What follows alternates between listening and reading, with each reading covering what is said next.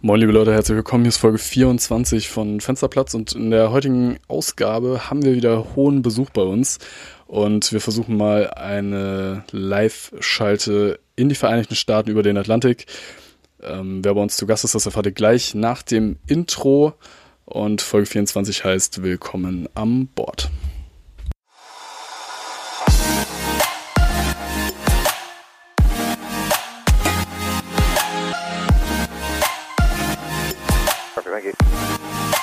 787, send flight level 210. Send flight level 210, American 787.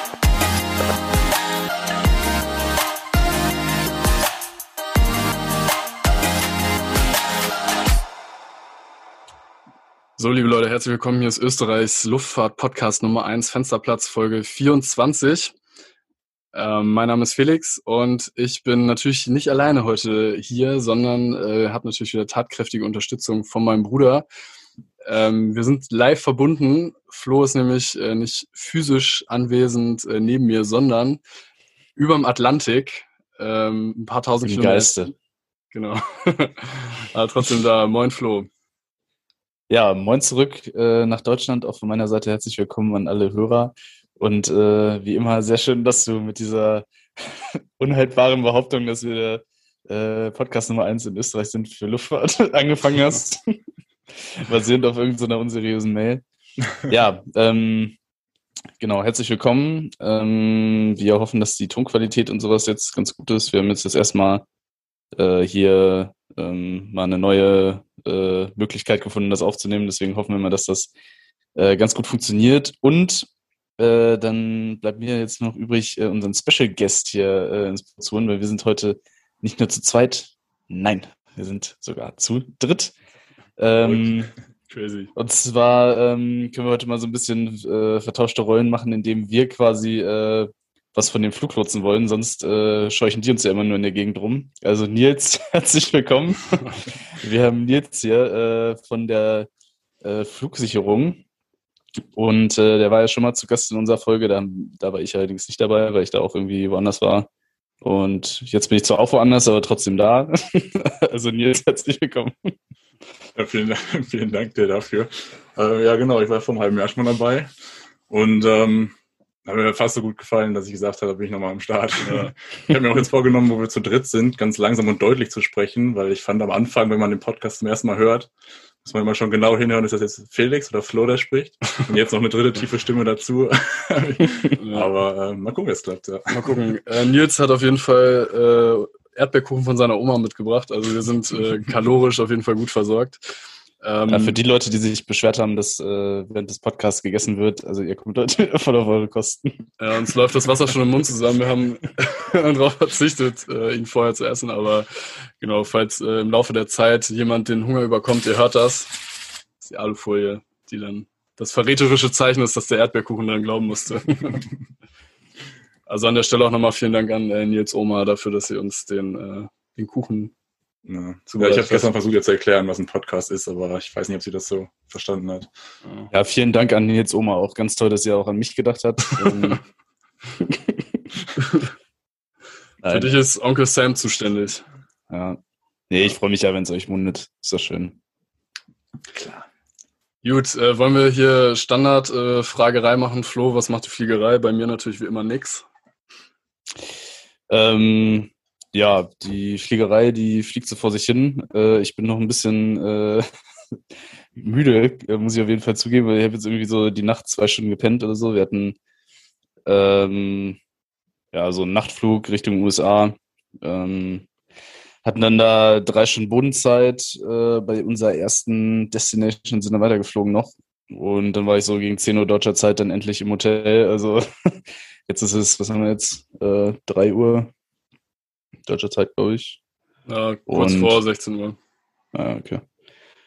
Ja, so drei Stunden gepennt, also war jetzt nicht so die, die mega erholsame Nacht. Das ist halt immer das Problem, wenn man da, äh, selbst wenn man zu dritt unterwegs ist, ähm, also mit den Ruhezeiten, gerade wenn die Lecks nicht so lang sind, kommt da jetzt nicht so wahnsinnig viel zusammen. Äh, es war ein bisschen anstrengend, auf jeden Fall. Ähm, das zweite Leck bin ich dann geflogen, das war äh, ganz interessant, weil ähm, es war im Forecast, war wirklich äh, nichts von Nebel irgendwie genannt.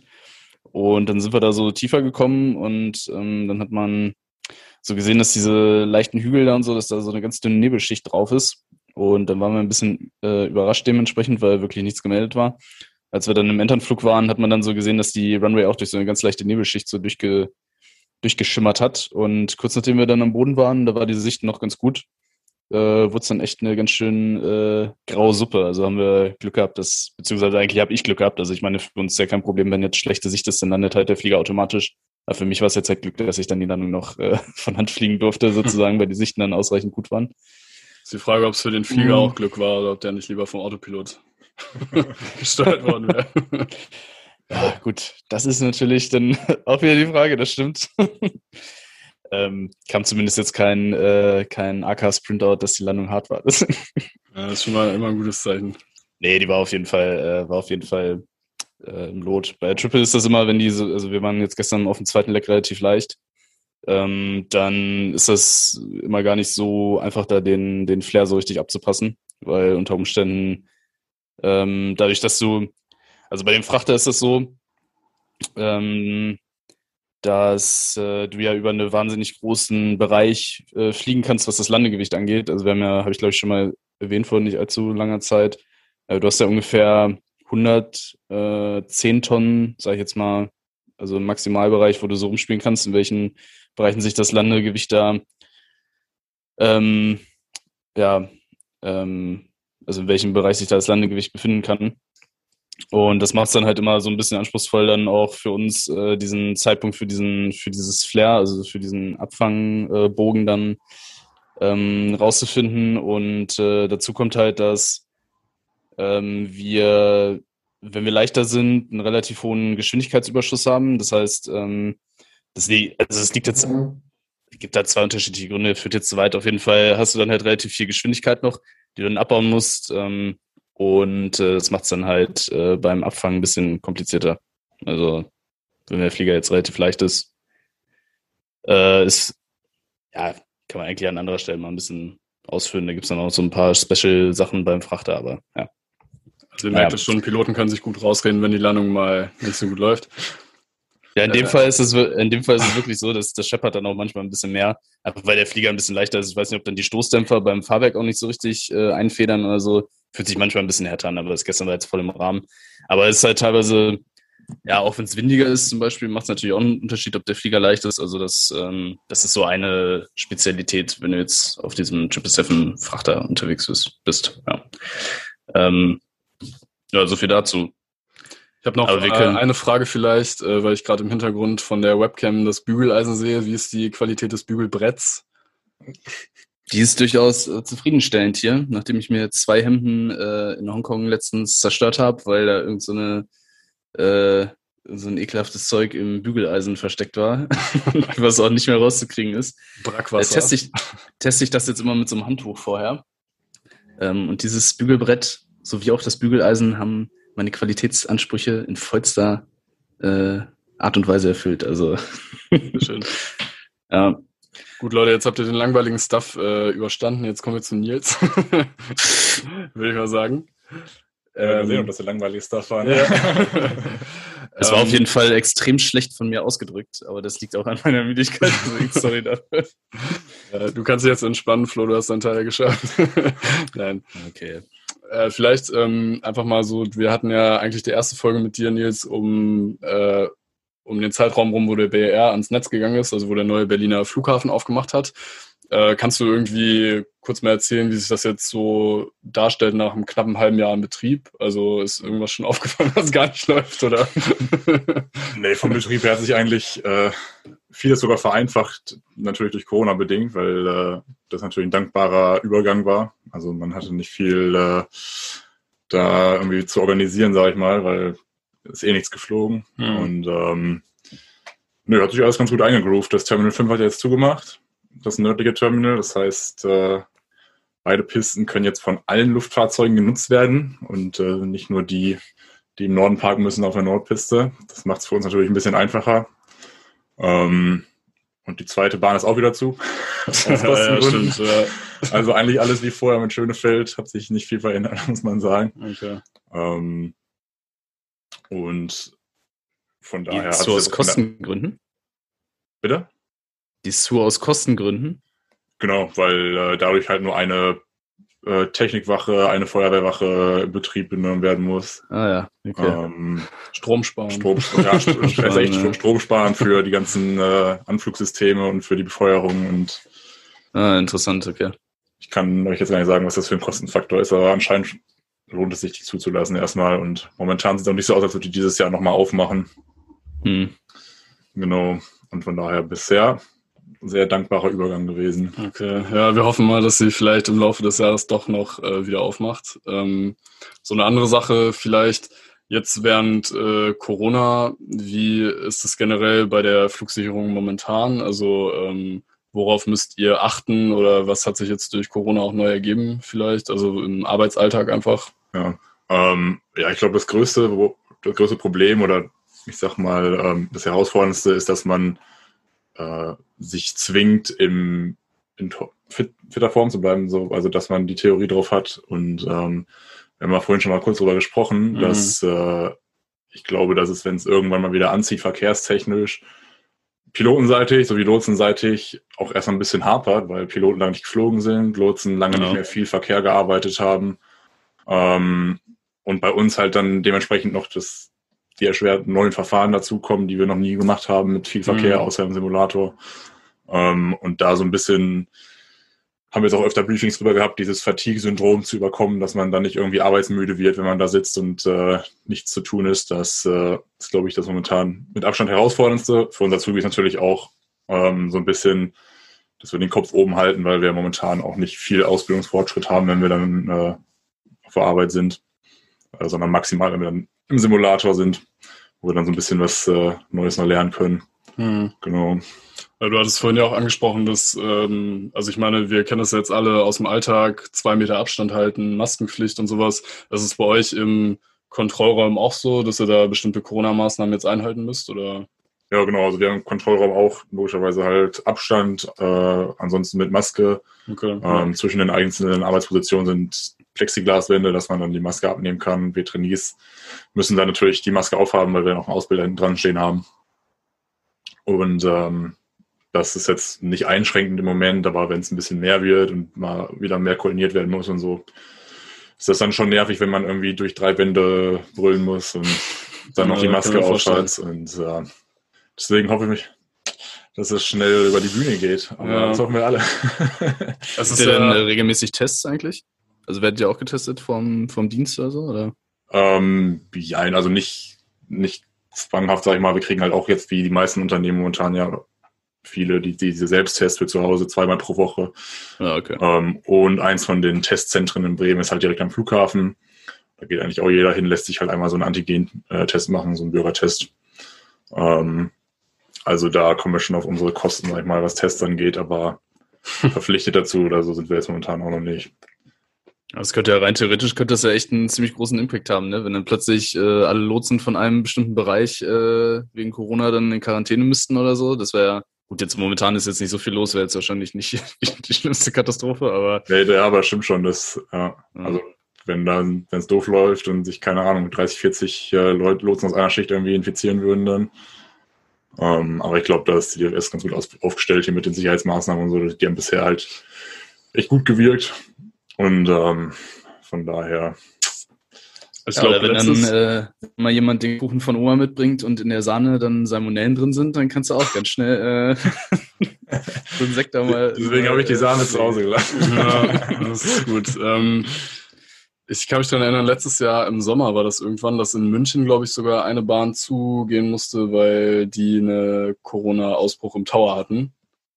Ähm, also hatte, habe ich zumindest so gerüchteweise gehört. Ich publiziere das jetzt einfach mal weiter, ohne dass ich das irgendwie absichere.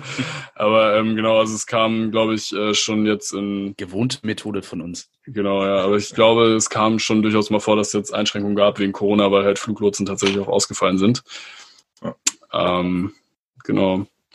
Wird äh, bei euch nach wie vor eingestellt? Habt ihr nach wie vor Personalbedarf oder ist das jetzt auch erstmal auf Eis gelegt? Mm, Also Personalbedarf haben wir nach wie vor. Auch äh, genauso viel wie vorher. Okay, ja. ähm, Nachholen quasi, was die ja, Jahre genau, davor. das, das Problem ist so ein bisschen, dass sich halt die äh, Azubis momentan so ein bisschen nach hinten aufstauen, weil wir halt durch fehlenden Verkehr nicht fertig werden. Mhm. Dementsprechend kommen aber immer wieder neue Trainees von der Akademie. Und ähm, ja, dementsprechend hat man sich jetzt entschieden, dass die Akademie erstmal zubleibt bis Mai. Ähm, und Auswahlverfahren finden jetzt seit Mitte März wieder statt, aber halt auch mit sehr stark reduzierter Kapazität und ähm, nicht in der Menge, wie es irgendwie vorher war, glaube ich, Mhm. zwei Auswahltage äh, pro Woche. Auch wie viel das jetzt reduziert ist, weiß ich nicht genau, aber deutlich weniger, damit eben nicht so viele Azubis jetzt nachrücken, die dann nicht zur Akademie gehen können, weil sie zu. Also, Mhm. ja. Aber Bedarf ist nach wie vor da. Ich stelle es mir auch ein bisschen äh, schwierig vor, diese ganzen Gruppentests und Interviews mit Maske und sowas. Das ist natürlich auch komisch, äh, wenn man da irgendwie einen Bewerber kennenlernen will, weil also ich kann mir schon vorstellen, dass für so einen äh, Psychologen es nicht ganz unwichtig ist, jemanden auch ohne Maske vielleicht zu sehen im Gespräch. Also Mhm. ja, auf jeden Fall interessant. Ja, Habt stimmt. ihr irgendwie Priorität beim Impfen oder sowas? Oder seid ihr in, äh, in einer bestimmten Gruppe oder? ja, wir sind in der Gruppe 3, das ist, glaube ich, die letzte Gruppe. Ah. ne? Nee, vorletzte. Oder vorletzte? Ja. Ähm, Also wie Piloten auch. Genau, also ja, hier ist, Okay. hier ist das System kritische Infrastruktur und dann sind Ja, Transportwesen, Transportwesen. genau. Ja. Ah, okay. da habe ich jetzt vorgestern äh, im Internet mit den Impfbescheid gehabt. Und dann habe ich mich jetzt mal auf die Liste setzen lassen. Und jetzt gucke ich mal, wie lange das dauert. Sehr gut. Ja. Mal gucken, wann es AstraZeneca gibt und die Ja. Hirnvenenthrombose. Ja. Spaß. Ja, Felix und ich kriegen ja auch die Impfung kommende Woche jetzt. Ja, ich habe schon äh, gehört. Hab schon gehört. Ja, Also das heißt, Geht voran. ja, also wenn ihr den Podcast hört, sind Flo und ich schon äh, safe. ja oder, äh, oder tot und es ist die letzte Folge. Wer Ja, wir weiß. kriegen ja, wir kriegen aber den guten Stoff aus Deutschland. Ja, da sind trotzdem, wer weiß, vielleicht sind da trotzdem irgendwelche Chips drin und äh, ja, dann wird uns verboten, hier, hier Klartext zu sprechen. Dann Auch mal die, auch mal die politische, auch die politische Führung hier zu, zu, äh, zu kritisieren, ist ja auch ein, ein großer Bestandteil unseres Podcasts, regelmäßig auch. Ja. Äh, und dann mit den Chips da jetzt in unseren Venen, dann ja. Abonniert auch auf jeden Fall unsere Telegram-Gruppe, auf der wir unsere Verschwörungstheorien gerne weiter verbreiten. Ja, ganz neu. Wir haben jetzt auch eine PayPal-Adresse. Bitte unbedingt keine Spende, sondern explizit Schenkungen bis 25.000 Euro sind steuerfrei. Und wir müssen nicht angeben, wofür die verwendet werden. Gerne an uns. Ähm, Flo, du bist, bist du eigentlich das erste Mal in den USA, seit äh, die Regierung da gewechselt hat? Hm, Nee, ich glaube nicht. Äh, wann haben die gewechselt im Januar, ne? Ja, genau, Ende Januar war das. Nee, war ich jetzt schon mehrfach. Ah, Okay. Es hat mich Ja. auch mal interessiert, weil in den USA ist ja das Impftempo eigentlich auch ganz gut. Ähm, also zumindest was man so hört, ja auch ganz gut im Gange eigentlich, ne? Ja, also ich habe jetzt gestern mal mit einem gesprochen hier, der, der am Boden äh, arbeitet und der meinte, ähm, also von denen sind jetzt schon alle geimpft. Ähm, der weiß zwar nicht mit was, aber er meinte das. Geil. er hat so gesagt, es gibt Immer halt diese, er meinte, es gibt so diese drei üblichen äh, Firmen hier, ähm, AstraZeneca, Johnson Johnson und äh, Pfizer, also bei uns BioNTech, ne? Ja. Ähm, und was sie da jetzt kriegen, das, das also wusste er jetzt nicht, weiß nicht, kann man bestimmt auch erfragen, was die anderen jetzt impfen, aber er wusste es nicht und er meinte, sie sind alle schon geimpft. Und ja, ich glaube, nachdem Biden jetzt so ähm, Präsident ist, äh, hat man schon gemerkt, da war ja so eine Zeit auch Lockdown. Also äh, Kalifornien und auch so zum Beispiel Illinois, ähm, die hatten ja ähm, auch zeitweise wirklich äh, zu Bars und zu Geschäfte und sowas alles. Und äh, ja, jetzt ist ja eigentlich alles wieder back to normal. Ich habe jetzt auch gelesen, irgendwie in Miami, da ist jetzt äh, alle Clubs und so wieder auf. Also äh, ja, ist schon krass. Ja, wenn du da ein gutes Tempo an, an den Tag legst, dann ähm, ja, geht's schnell. So, jetzt ist meine Kamera hier gerade weg. Wie ist das passiert? Bist wahrscheinlich mit deinem Fettfinger irgendwo draufgekommen. Bitte? Ähm, Nee, Nils, wir hatten Ahnung. unsere Zuschauer ja gefragt, ähm, ob die Fragen an dich haben. Ja. Und äh, ich würde das jetzt einfach mal äh, reinschieben, Hallo. Wenn das okay ist. Ja, ist okay. Ist okay, sehr gut. Ähm, ja, Rein, reinschieben vor allem. Das ist eigentlich so der Hauptteil von dem ganzen Podcast. ja, ich habe mir, ich habe mich, äh, wollte mich bemühen, irgendwie eine Jetzt folgt Überleitung eine kurz- hinzukriegen, aber es, es hat nicht Jetzt geklappt. folgt eine kurze Unterbrechung von einer Stunde. Der Wille, der Wille zählt. Der Wille zählt. Wir gehen vielleicht auch nochmal kurz ab in die Werbung. Nein. Ähm, und zwar ähm, würde ich gerne mit ähm, Fragen anfangen von der Joyce. Die habt ihr auch schon kennengelernt ähm, in unserer Folge zur Flugangst. Äh, Joyce hat zwei Fragen gestellt. Die erste ist, wie anstrengend ist der Beruf eigentlich? Ähm, also das ist natürlich erstmal eine relativ subjektive Frage so. Das ist natürlich, der eine empfindet mehr Verkehr als einfacher, weil man ständig konzentriert bleiben muss ähm, und das einem einfacher fällt, als wenn man weniger Verkehr hat und sich immer wieder neu quasi dann auf das einstellen muss, was kommt. Ähm, ich glaube, das hängt auch wahrscheinlich so ein bisschen vom Alter ab, würde ich sagen. Also jüngere Lotsen, die jetzt gerade noch voller Tatendrang sind und gerade zum Beispiel in der Ausbildung stecken, haben jetzt vielleicht Bock äh, auf viel Verkehr und richtig zu ballern. Und ja. äh, die älteren Lotsen, die so kurz vor der Übergangsversorgung stehen, die äh, freuen sich natürlich, wenn sie sich mal zurücklehnen können und nicht ja, so viel machen. Ja. Ähm, aber ich sag mal jetzt, ich spreche jetzt natürlich immer von Normalverhältnissen äh, ohne, ohne Corona. Ähm, ist es schon, also ist man schon fertig, wenn man nach Hause kommt, sag ich mal, und haut sich dann auch gerne erstmal schon auf der Couch, bevor man irgendwas anderes angeht.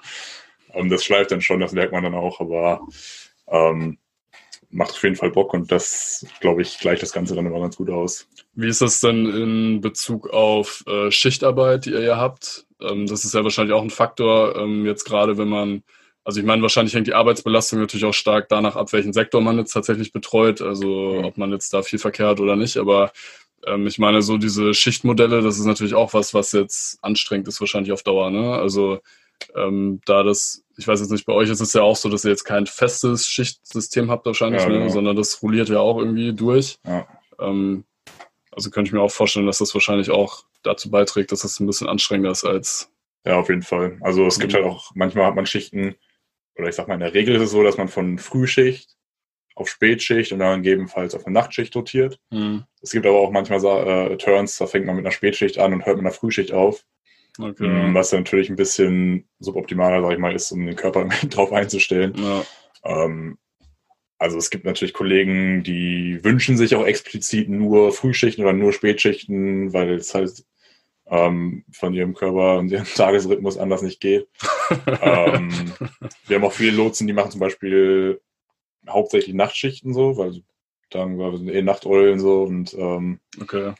machen eh nicht viele gerne. Und bei Netflix laufen und dann noch ein bisschen zwei, drei Flüge lotsen. Parallel ein paar EasyJets ballern. ja, ne. also das darf ich natürlich so nicht kommentieren, aber. Ja, klar. Aber Nein, war jetzt auch ein Spaß, Nacht, aber. Nachtschicht ist natürlich schon immer, glaube ich, muss man sich, wenn man nicht gerade an Flughäfen arbeitet, wo nachts geflogen wird, also hier Flo, wenn Flo nach äh, Leipzig reinkachelt nachts oder, oder in Köln, dann ist das, glaube ich, schon eher langweilig als am Tag. Ja. Ähm, aber ich zum Glück, ich kann mich, also mein Körper ist ja relativ anpassungsfähig. Ich, äh, mir ist halt relativ egal, sag mal, welche, welche Schicht ich mache. Ah, sorry, ich habe gerade unterbrochen. Ich dachte, du wärst fertig. Wann kriegt ihr den Dienstplan immer? Ähm, den kriegen wir mal zweieinhalb Monate vorher ungefähr. Ah, oh, das ist richtig entspannt, ne? Also, ja, das ist cool. Ja. Genau, dreieinhalb, dreieinhalb Monate öffnet das Wunschfenster, heißt das. Da kann man dann äh, sieht man dann seinen Tagesplan. Also man sieht dann schon fix, man weiß schon immer im Jahr vorher, an welchen Tagen man arbeiten muss. Mhm. Mm, und dann drei Monate vorher öffnet dann immer der Wunschzeitraum. Da kann man dann sich dann einen Dienstplan so zusammenstellen, wie man das gern haben wollen würde, schichtenmäßig.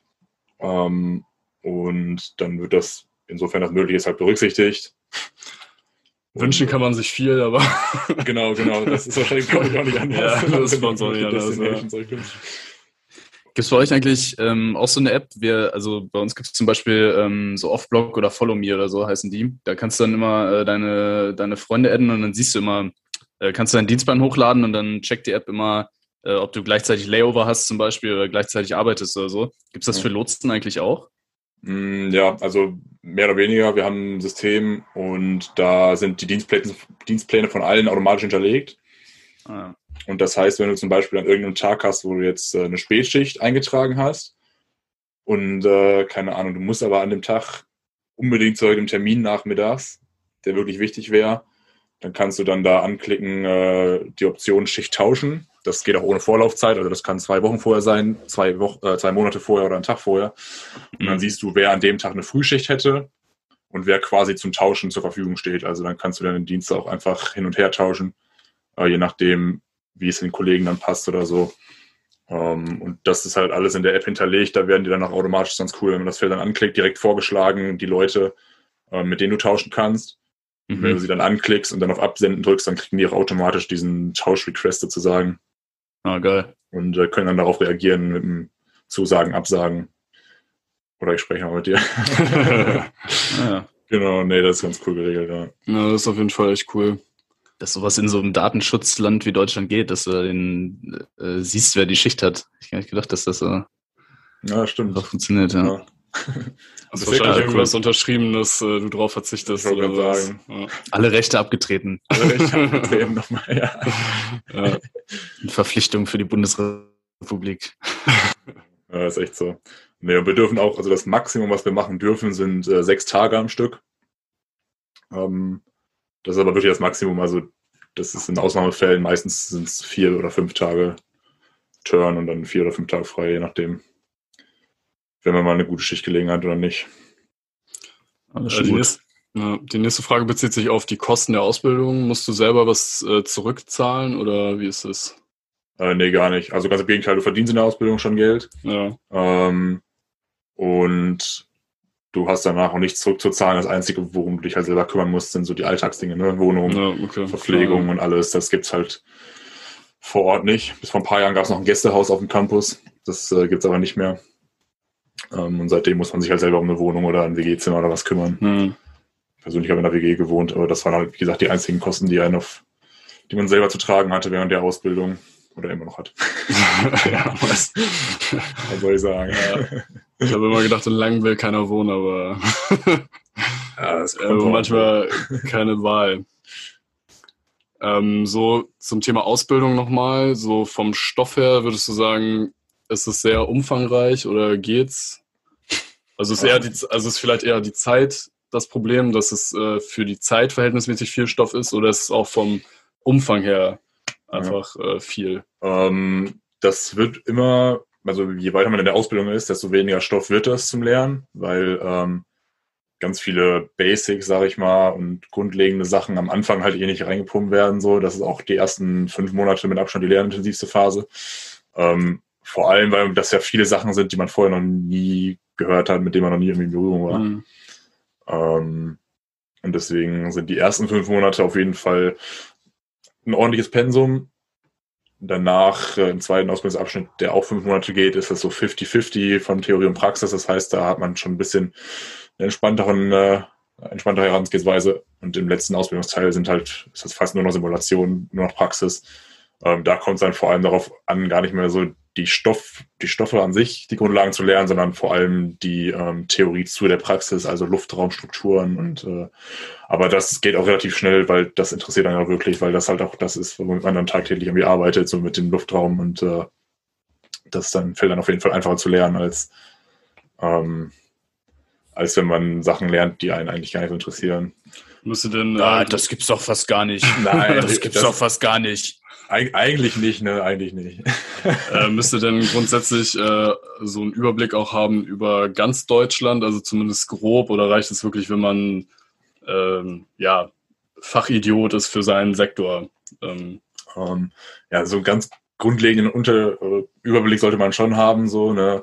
Also zumindest, wo gibt es in Deutschland äh, unkontrollierten Luftraum, wo kontrollierten Luftraum, solche Sachen. Ähm, oder weiß ich nicht, so Transition Altitudes und so, das so ganz, die deutschlandweit Standard sind, Ja, das sollte klar, man schon ja. wissen. Aber der Rest reicht es eigentlich, wenn man äh, erstmal von seinem Sektor, sag ich mal, äh, Bescheid weiß. Aber über den Tellerrand hinaus gucken ist natürlich- ist natürlich auch nichts Verkehrtes, was Ja. einem irgendwie schaden würde. Ähm, genau, von daher, das ist ganz gut gemacht eigentlich. okay. Hast du, ähm, hier ist die, die nächste Frage, äh, lustige Erlebnisse ist eigentlich keine Frage, aber gibt es irgendwie eine coole Anekdote, die du mal erzählen kannst, so aus deinem Alltag? Ähm, ja, so viel Jetzt Verkehr. während Nach ja im Moment nicht so viel los ist, ne? Ja, nee, ich wollte gerade sagen, während Corona ist leider nicht so viel los. Und auch vor Corona habe ich, glaube ich, drei Wochen an Bord gearbeitet, bis wir dann erstmal als Azubis nach Hause geschickt wurden. Ähm, weiß ich nicht. Ich habe auf jeden Fall, ich glaube, letztes Mal habe ich auch schon mal erzählt von Captain Dave oder so. Der kommt immer noch nach Berlin. Das Ja. war der Chefpilot von Air Berlin. Ähm, den kennt man als Lotsen, kennt man den ganz gut, weil seine Stimme auch einfach so einzigartig ist.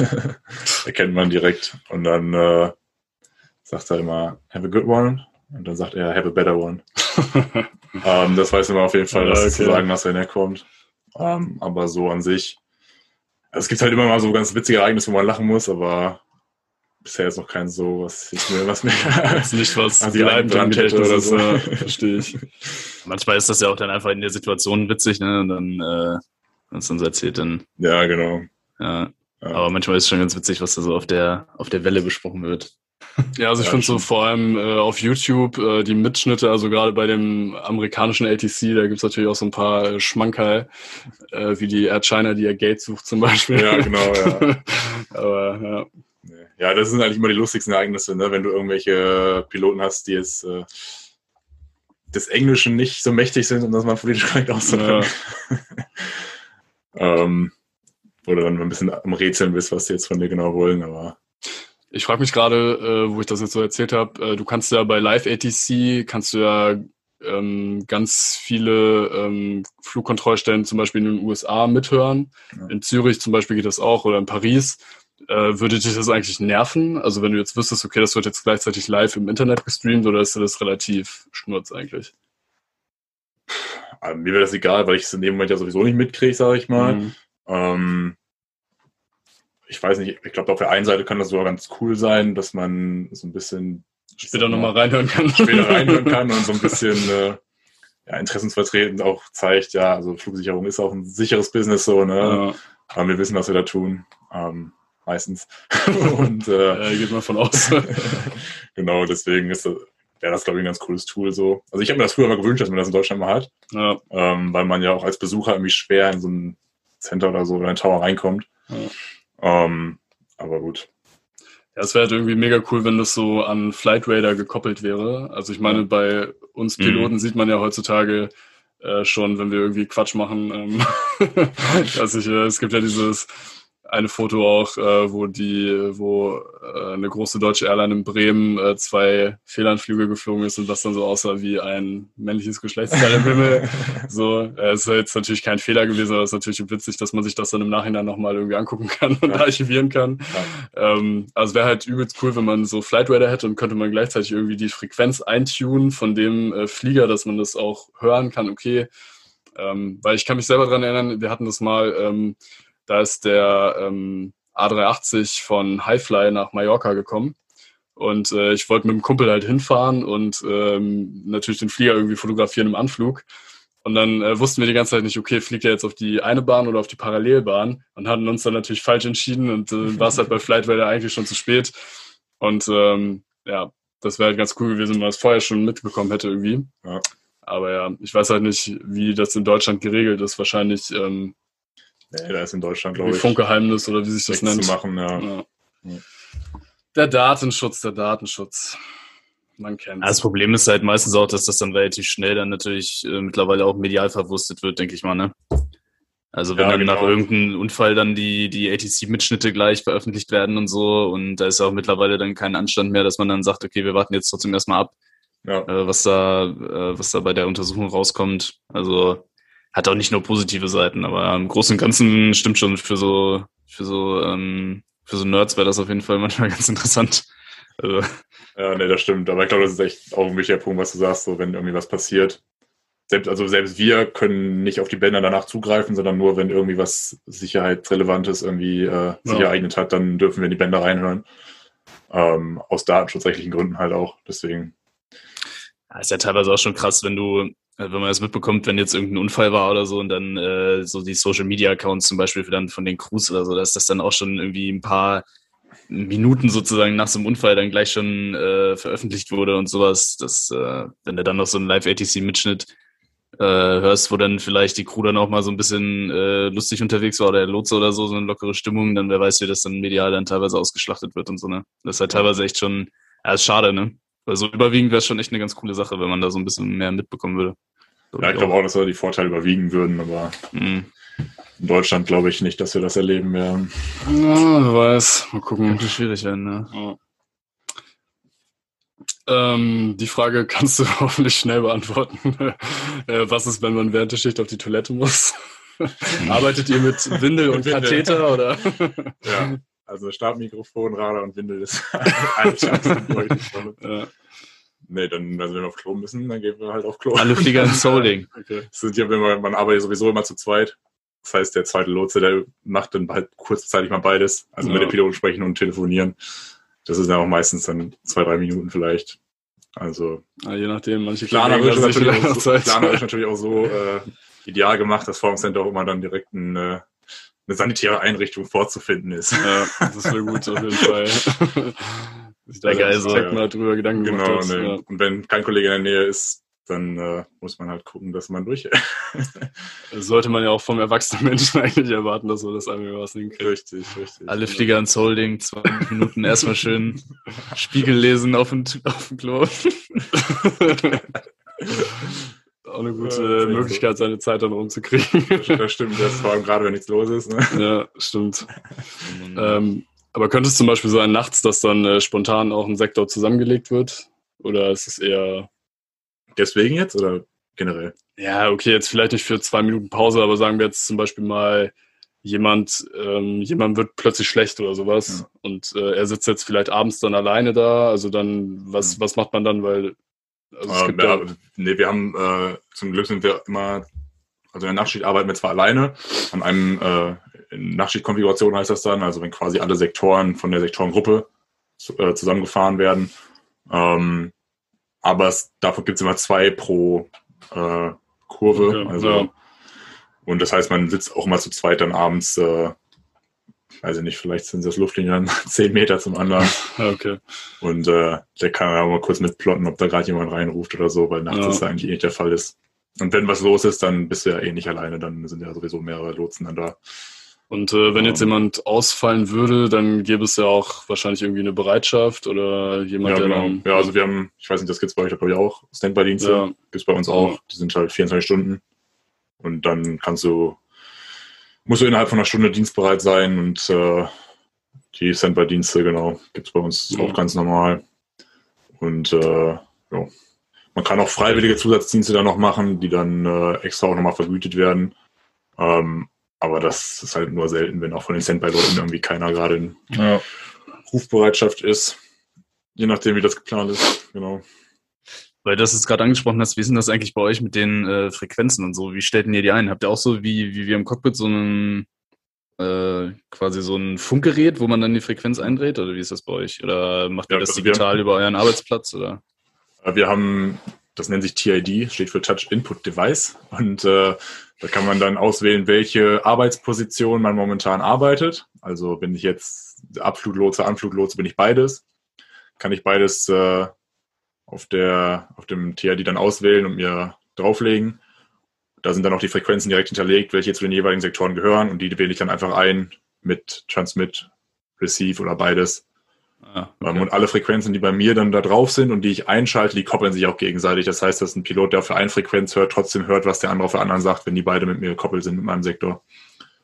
Ähm, ist vor allem so, wenn mal zum Beispiel, man kennt das wahrscheinlich als Pilot eher, wenn der Feeder oder der, der Director aufhat, dann ist die Frequenz weggelegt und dann fliegt Ah. man auf einer anderen Frequenz, als wenn äh, man nur beim Rival ist und der Rival quasi beides macht.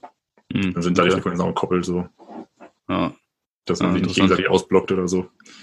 Weil ich frage mich Genau. manchmal so, zum Beispiel, wenn du ähm, vom Atlantik kommst und dann äh, über, über Irland bist oder so, dann sagen die dann auch manchmal, also kommt auch in anderen Sektoren vor, aber da finde ich es insofern bemerkenswert, weil das äh, ja halt Europa ist, wo man jetzt sagt, okay, technologisch müssen die eigentlich relativ weit vorne sein. Dass Ja. die dann so, die einfach sagen, ja, äh, rufen Sie mich nochmal auf der Frequenz jetzt, äh, weil du dann da in den anderen Sektor reinfliegst, dann ist das aber derselbe Lotse. Hab ich Ja. da auch so gefragt, so, okay, kann man das nicht irgendwie Ja, so zusammen? also das weiß ich jetzt nicht genau, was das in Irland ist. Bei uns ist es manchmal so, dass ähm, das sein kann, wenn wir die Sektoren zusammengelegt haben, dann der Verkehr aber mehr wird und wir uns entscheiden, die auseinanderzulegen. Hm. Ähm, und der Flieger dann eigentlich in unserem Luftraum ist, aber durch die vorher gekoppelten Frequenzen noch auf der Frequenz ist von dem Sektor, der jetzt neu aufgemacht hat. Und dann wäre theoretisch noch bei einem anderen Lotsen, Ah, okay. muss man den erstmal Hm. nochmal auf seine eigene Frequenz holen und dann sagt man, call me again auf der so und so. Ah, okay. Genau, daran, daran liegt das bei uns, dass das manchmal vorkommt, aber woran das da jetzt in dem äh, Atlantik-Luftraum, wenn man da an die britische Grenze stößt, liegt, weiß ich nicht genau. Das ist nicht dein Revier, wa? Nee. Ja. Wobei finde ich ganz cool, vielleicht mal Ocean Control. Ich glaube, die sitzen irgendwo in äh, Portugal unter anderem. Atlantico. Atlantico. Bisschen, äh, Oder hier in Norwegen, ist auch ganz cool. Wie, wie heißen die nochmal? Äh, was, was heißt Atlantis? Äh, Nee. doch, Atlantis gibt's, glaube ich, so oder? Die hatten irgendwie so einen richtig abgefreakten Namen. Warte, ich muss mal. Atlantis. Ja, die hatten. Ich schau mal. wieder. Na, macht mal weiter. Ich, ich liefere das gleich nach. Äh, ja, gehen wir mal weiter. Äh, Frage bezieht sich so ein bisschen auch auf den Arbeitsalltag. Wie hat sich die Technik in den letzten Jahren verändert? Also ich verstehe das jetzt, geht wahrscheinlich darum, ähm, ob mehr Hilfsmittel dazugekommen sind während der Arbeit. So Ja. würde ich es jetzt. Mm, ja, also es gibt äh, natürlich ist, das hat sich das deutlich äh, erhöht, die Anzahl an technischen Hilfsmitteln so. Ähm, das fängt an bei den Flugstreifen zum Beispiel, wo wir die Informationen über die Flieger kriegen, die bei uns durchfliegen. Die waren früher alle in Papierform, die gibt es jetzt nur noch in digitaler Form. Ähm, und über das Touchpad, das ist dann auch interaktiv und das ist dann auch mit den anderen Sektoren verbunden. Das heißt, dass man nicht mehr so viel telefonieren muss. Zum Beispiel darüber kann man schon mit den anderen Sektoren kommunizieren, ähm, weil die natürlich auch einen Streifen von dem Flugzeug dann haben, wenn das bei denen durchfliegt.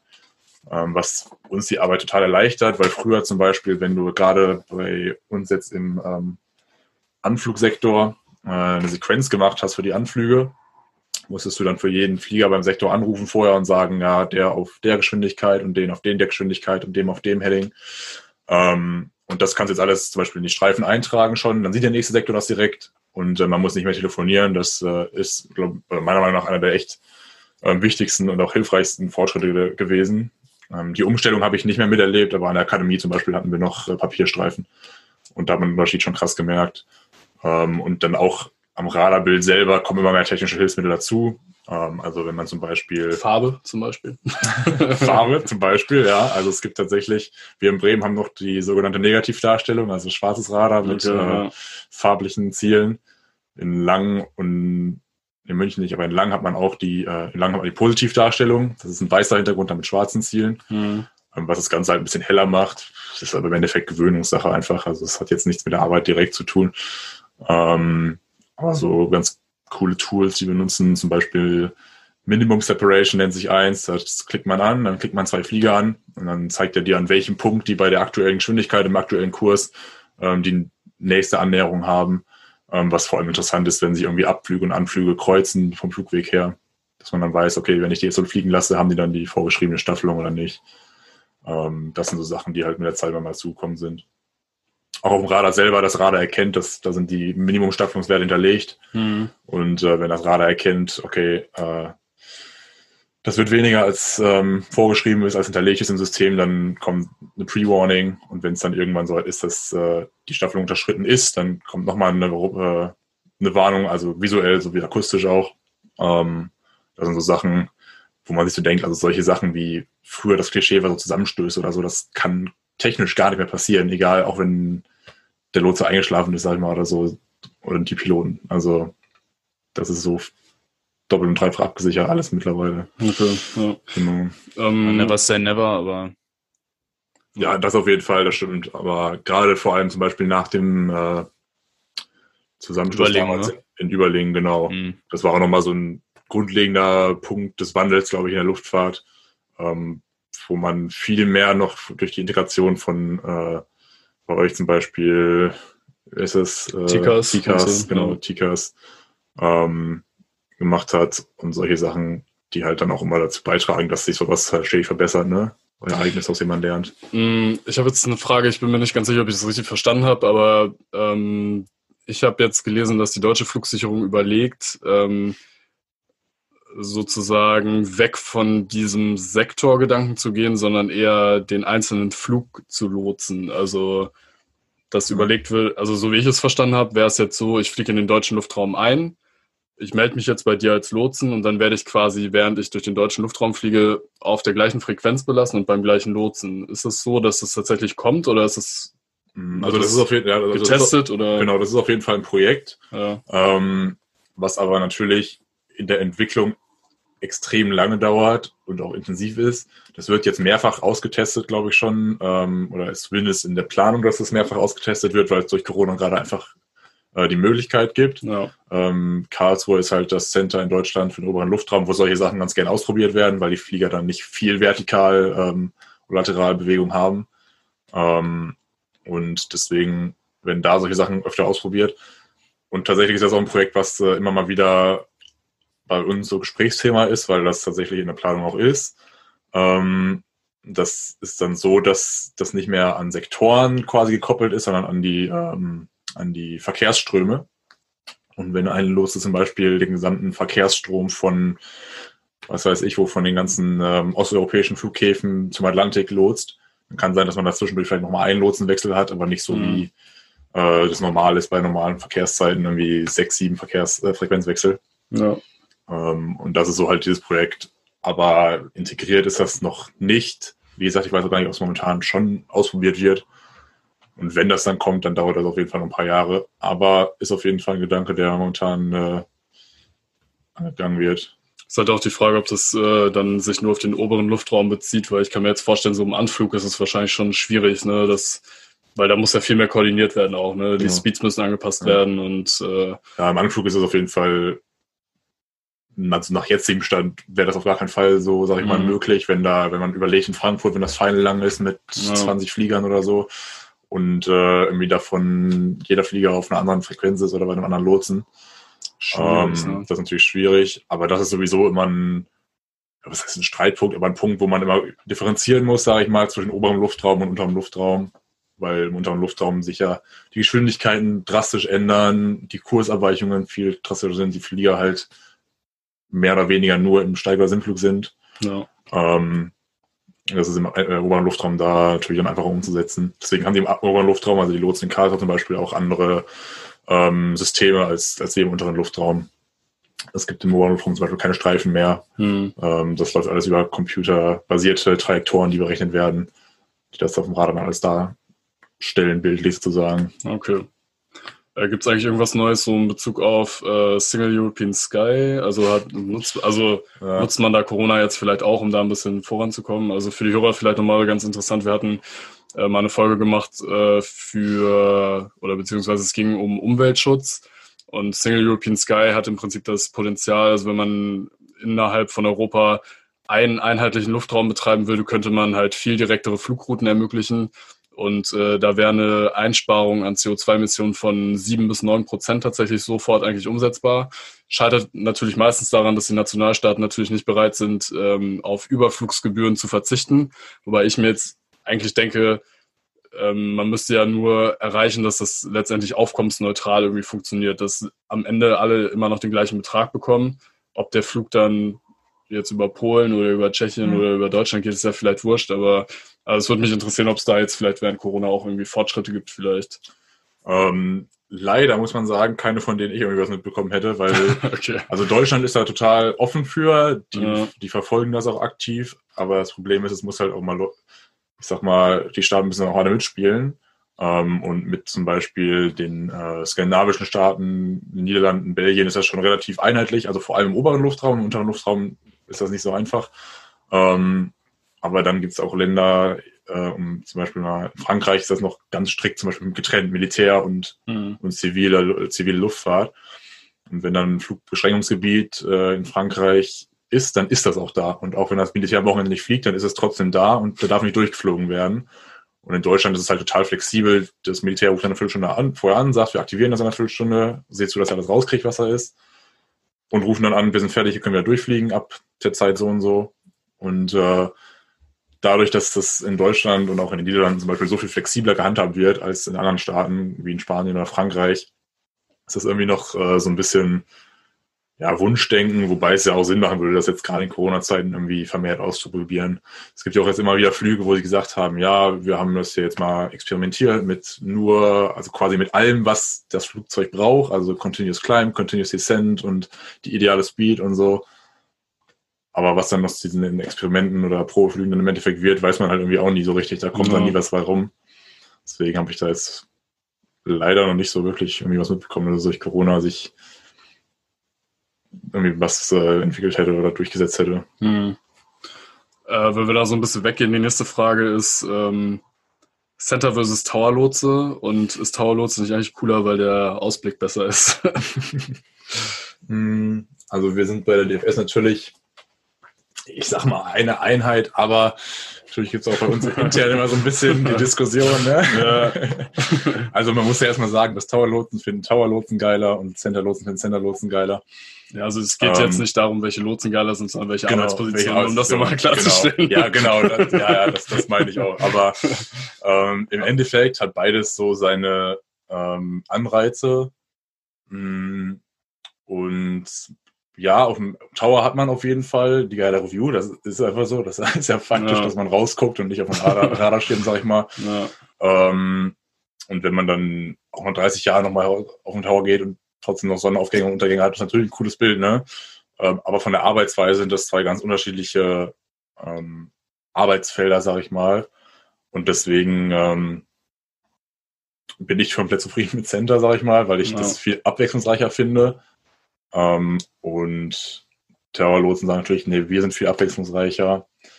Aber im Endeffekt ist beides, macht mega Spaß. Ich finde, es kommt auch immer ein Großteil vor allem eben auf die Arbeit selber an und die macht in beiden Feldern Spaß und auf die Kollegen und die stimmt, auch- das stimmt auch bei beiden Arbeitsfeldern, sage ich mal. Deswegen würde ich jetzt nicht sagen, dass pauschal Tower das Center besser ist. Aber es ist schon so, dass die meisten, ich würde sagen, jetzt mal aus dem Ärmel geschüttelt, 90 Prozent der Lotsen, die anfangen, sagen, boah, ich will unbedingt in den Tower gehen. Okay, ja. Und dann, wenn sie die Ausbildung als Center-Lotse angefangen haben, sagen, boah, ich würde nie mehr in den Tower gehen. und so. Ähm, Also für Instagram ist natürlich Tower-Lotse weitaus besser, ne? für Instagram ist Tower-Lotse auf jeden Fall besser, das stimmt. Da haben wir auf jeden Fall die äh, attraktiveren Bilder. Das stimmt schon. Ja, es war jetzt schon ein Problem, hier einen äh, Covertitel für die Folge zu finden. Hattest du denn ähm, einen, einen Wunschsektor? Also wenn du dir ganz frei hättest aussuchen dürfen, wo du, äh, wo du hin wolltest? Ja, ähm, tatsächlich hatte ich an sich keinen Wunschsektor, aber lustigerweise habe ich immer gesagt, bevor ich die Ausbildung angefangen habe, eigentlich möchte ich Tower machen, aber irgendwie wäre es auch richtig geil, ins Center nach Bremen zu gehen und dann den neuen Berliner Flughafen zu machen. Ja, und dann ich es gehört, tatsächlich ja. auch so gekommen, aber ich würde nicht sagen, dass mein Wunschsektor war, aber so habe ich mir das vorher schon mal vorgestellt. Und Ich glaube, im Naja. Fachjargon nennt man das Self-Fulfilling Prophecy, oder? Ja, der Sektor, den ich übrigens meinte, der hieß, ähm, jetzt habe ich schon wieder vergessen. welchen, meinst du denn? äh, ah, ich Also wollte gerade nachgucken. Jetzt, ich, äh, nee, nicht Atlantis. Ähm, Mann, das gibt's doch nicht. Äh, meinst du aber Norway oder sowas? Das Ja, da- jetzt habe ich gerade extra nachgeguckt und jetzt habe ich äh, während des während des Aussprechens habe ich es vergessen. Äh, Klassiker. mega peinlich. Polaris. Polaris. Stimmt, Polaris, ja. ja. Uh. Ja. Ich war nämlich, äh, ich war nämlich schon einen Schritt weiter wieder äh, mental, wie wir das natürlich immer sind. Wir Piloten, wir sind ja immer one step ahead. Äh, Gerade noch gerettet. Ähm, und zwar, ähm, wie ist denn das mit euren unterschiedlichen Bereichen da gerade so im, im unteren Luftraum München, Bremen und Langen? Äh, ist das auch so ein bisschen mit Reibereien und sowas verbunden? Ich habe jetzt äh, schon von aus unterschiedlichsten Quellen gehört, dass da jeder äh, Bereich so für sich in Anspruch nimmt, der mit Abstand coolste zu sein, aber Ähm, ja, das, das ist auf jeden Fall so, aber im Endeffekt sind das natürlich alles nur mal so sarkastische Reibereien und ähm, jeder Luftraum hat so seine eigenen Anreize, finde ich, aber ähm, ich finde Bremen schon am schönsten, muss ich sagen. ja, man freut sich ja auch immer, wenn da so ein Moin durch die, äh, durch die Lautsprecher äh, kommt. Also ich persönlich Äh. finde es klingt auch einfach charmanter als Gude oder als Servus. Servus. aber Grüß das ist wahrscheinlich auch nur, nur Gewohnheitssache. ja, wahrscheinlich. ja. ja, das Gute ist echt, ähm, ja, das ist auf jeden Fall eine Gewohnheitssache, ja.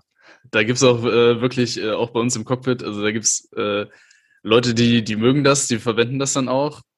Ich muss sagen, die sind meistens äh, ein bisschen in der Unterzahl und der Großteil sagt jetzt nur so, ah, jetzt kommt wieder dieses Gute, ey. Das ist so. ja, ja. Ja, Aber witzig ist trotzdem. Ja, aber im Endeffekt haben alle Center ja auch irgendwo Sektoren, die auf der gleichen Arbeitsweise basieren, also Anflugsektoren oder Militärsektoren. So von daher, von der Arbeit her nimmt sich das natürlich nicht viel, sag ich mal. Ja. Hm. Hier war eine Frage, ob du schon mal die Airline Plus Ultra gelotst hast. Nee, kenne ich tatsächlich auch gar nicht, aber vielleicht haben die ein anderes Rufzeichen, das ich nicht kenne, ich weiß es nicht. Äh, minus, minus Plus oder so. Ähm, Ja, dann die Frage ging ja schnell. ähm, nee, ähm, ich glaube, das ist irgendwie so eine Sparte, spanische, Spa, spartanische, äh, spanische Charter-Airline oder sowas. Meine ich. Äh, also habe ich auf jeden Fall mal in Madrid irgendwie gesehen. Ähm, was macht man eigentlich während der Pausenzeiten? Hm, Es kommt auch an, wie lang die Pause ist. also wir haben mindestens anderthalb Stunden äh, Pause am Tag und manchmal ist es so, dass man äh, aber einfach durch die Planung dann auch zufällig mal irgendwie zwei oder zweieinhalb Stunden Pause am Tag hat. Hat man dementsprechend ja eine längere Pause, da kann man dann mehr machen. Geht mal, wenn die Restaurants auf hätten, würde man vielleicht auch mal in ein Restaurant was essen gehen am Flughafen oder so. Da gibt's ja auch in Bremen gibt's einen Türken und äh, einen Italiener und so. Da kann man eigentlich immer voll gut essen gehen. Das geht momentan leider nicht. Ähm, ansonsten haben wir aber einen Fitnessraum auf der Arbeit auch, ähm, also ein kleines äh, Gym. Und dann haben wir einen Freizeitraum mit Kicker, Darts, Billard und so. Ähm, da, wenn man mit zwei Leuten irgendwie Pause gleichzeitig hat, dann bockt das da auch immer. Oder man kann sich auch in den Ruheraum, genau, man kann sich auch in den Ruheraum zurückziehen oder so, ein bisschen Netflixen. Je nachdem, worauf man gerade Lust hat. Wenn das Wetter cool ist, dann äh, wir haben auch oben eine relativ große Aussichtsterrasse auf dem Center, also jetzt nicht die Aussichtsplattform vom Flughafen, sondern bei uns und dann mit dem Kaffee einfach hochchillen auf dem Liegestuhl. Also man kriegt Pausen eigentlich ganz gut rum auf jeden Ja, Fall. in Bremen steppt er jetzt noch nicht so der Bär, muss man ehrlicherweise sagen. Ja, das stimmt. Wobei Weil Beluga kommt ja ab und zu auch mal vorbei, ne? Genau. Ja, Beluga kommt. Letzte Woche war eine äh, 747-8 von der Lufthansa da für Training Approaches. Ähm, oder Okay. der AWACS-Flieger war vorletzte Woche da. Haben ich auch mal die wieder warm fliegen, ja, ich glaube, das ist äh, 707 ist das ja. Ja, ne? genau. Und äh, ich glaube, ich weiß gar nicht, haben die neuere Triebwerke eigentlich? Also der auf jeden Die- Fall nicht. Ich nee. weiß nicht, ob die. Die sehen aber ein bisschen größer aus, oder? Ja. Sind ja nicht diese, sind ja manchmal nicht diese kleinen Dinger, sondern die haben ja dann schon ein relativ hohes äh, Nebenstromverhältnis. Also ich weiß nicht genau, ob das, Ja, also vor allem, weil man ja sagen muss, neu in der Hinsicht bedeutet 25 Jahre jung. Also, ja. Ja, aber wenn du es jetzt mal so runterbrichst, ich meine, so ein 320, äh, auch wenn es jetzt natürlich die Neo-Variante gibt, die gibt es jetzt auch schon seit über 30 Jahren, ne? Ist schon irgendwie krass, wie lange sich die Dinger am Himmel äh, hartnäckig halten, ja. Mhm. Äh, wenn wir gerade über Bremen gesprochen hätten, äh, wir haben ja in unserem sehr intensiven Vorgespräch, weil wir ja natürlich äh, alle bestens vorbereitet sind und so, auch eine ganz nette Anekdote zu Bremen erzählt. Ähm, Bremen ist ja insofern vielleicht auch aus Lotsensicht ganz interessant, weil da relativ viel unterschiedlicher Verkehr ist, also relativ inhomogen. Also da fliegen ja auch relativ viele ähm, ja, kleinere Flugzeuge zu Ausbildungszwecken durch die Gegend. Unter anderem war ich da auch äh, mit äh, einer Ausbildungsmaschine und ja, wir sind ja naturgemäß ein bisschen äh, langsamer unterwegs. Und ähm, dann sind wir da halt, äh, was war denn das, so ein VOA-Approach sind wir geflogen. Äh, schön Standard. Äh, Es geht dann irgendwie einmal über den Platz und dann mit so einem, auf so einem äh, Radial da so ein bisschen wieder nach außen, um dann da äh, wieder auf dem Enternflug zu drehen. Und äh, dann war da irgendwie ähm, ja, so Charter-Sommerverkehr und äh, unter anderem auch irgendwie so eine türkische 737. Und äh, ja, dann hat der Lotse anscheinend nicht damit gerechnet, dass wir ein bisschen, bisschen langsamer unterwegs sind. Also hat er wahrscheinlich schon, aber hat er sich dann irgendwie verschätzt. Äh, keine Ahnung, kann ja mal passieren. Äh, auf jeden Fall war dann die Moral der Geschichte, dass äh, wegen uns dann so eine 737 eine extra Runde drehen musste, weil die zu nah an uns reingeflogen sind. Und, Ehrenrunde. ja, dann Ja, das äh, passiert sind im öfter. gedreht. Ja. weißt, du, weißt du noch, was ihr für ein Flugzeugtyp geflogen seid?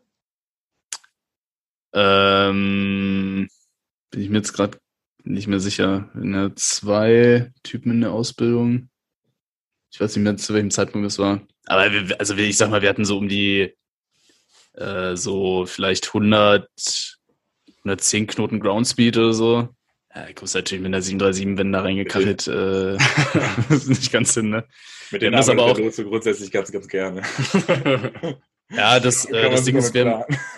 Das Ding ist, wir haben das halt leider auch in dem Moment, ähm, also mit uns wurde jetzt äh, auch, das war halt das Komische, also uns, mit uns wurde jetzt vorher nicht geredet, also äh, wir wurden jetzt nicht gefragt, so wie, wie schnell wir fliegen können oder so, fand ich eigentlich unüblich, weil das war eigentlich immer so das Standardvorgehen, so zu sagen, okay, mit was können wir rechnen, dass wir das so ein bisschen koordinieren können.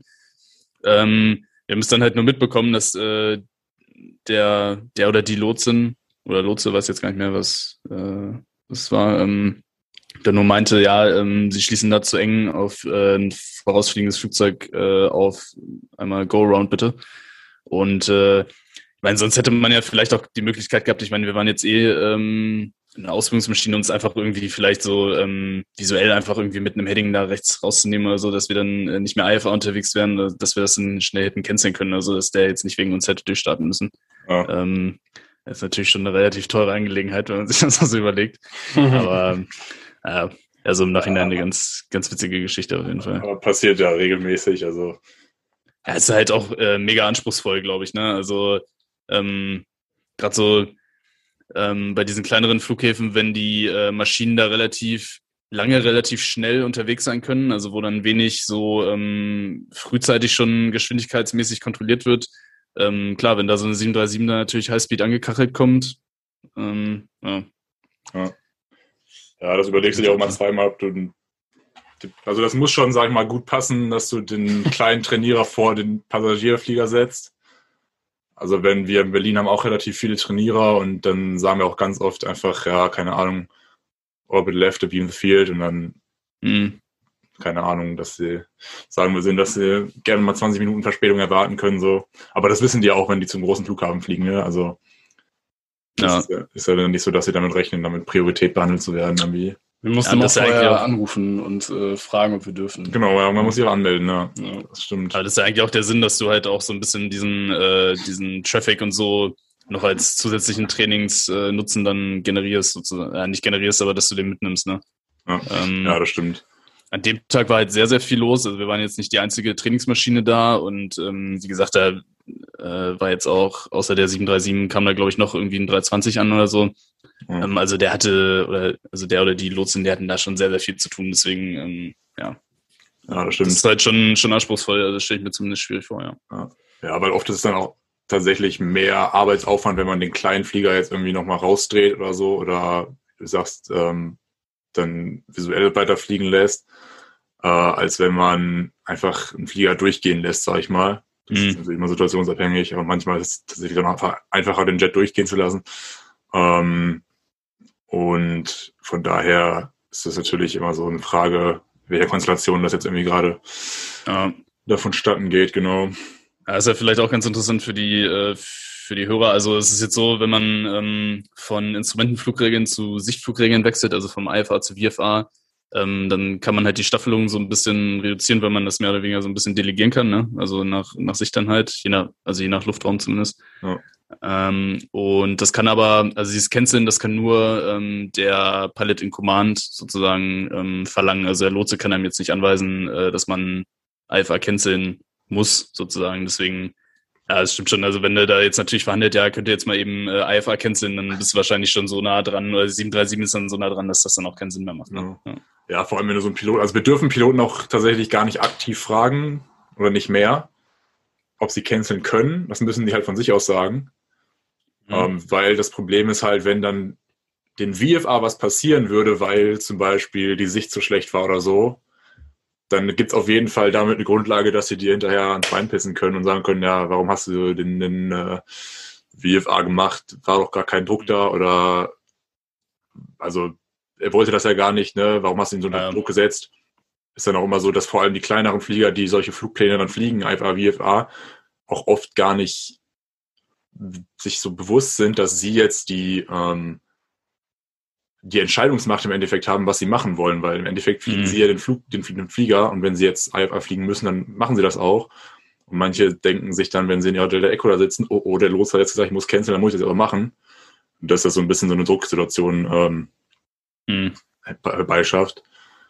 Aber ja, genau, das ist dann immer so ein bisschen. Ja, letztendlich könnt ihr das ja auch gar nicht einschätzen, wie die Situation ist. Ne? Also ich meine, so dieses Thema dann, äh, die Wolkenabstände, die man einhalten muss, die Sichten, ähm, das ist ja aus dem Cockpit schon schwer zu beurteilen manchmal. Also wenn es Ja. jetzt wirklich so eine, ähm, so eine knappe Kiste ist, dann aus Lotsensicht da irgendwie eine Einschätzung zu machen, ja, das, das geht ja überhaupt nicht. Ne? Ja. Ihr da in eurem Bunker. Das, das, ist richtig, das ist richtig. Das ist tatsächlich auch mal so eine relativ große Herausforderung, sag ich mal, wenn man irgendwie so einen Trainierer, also einen langsamen Trainierer mit 100 Knoten auf dem Pfeil hat.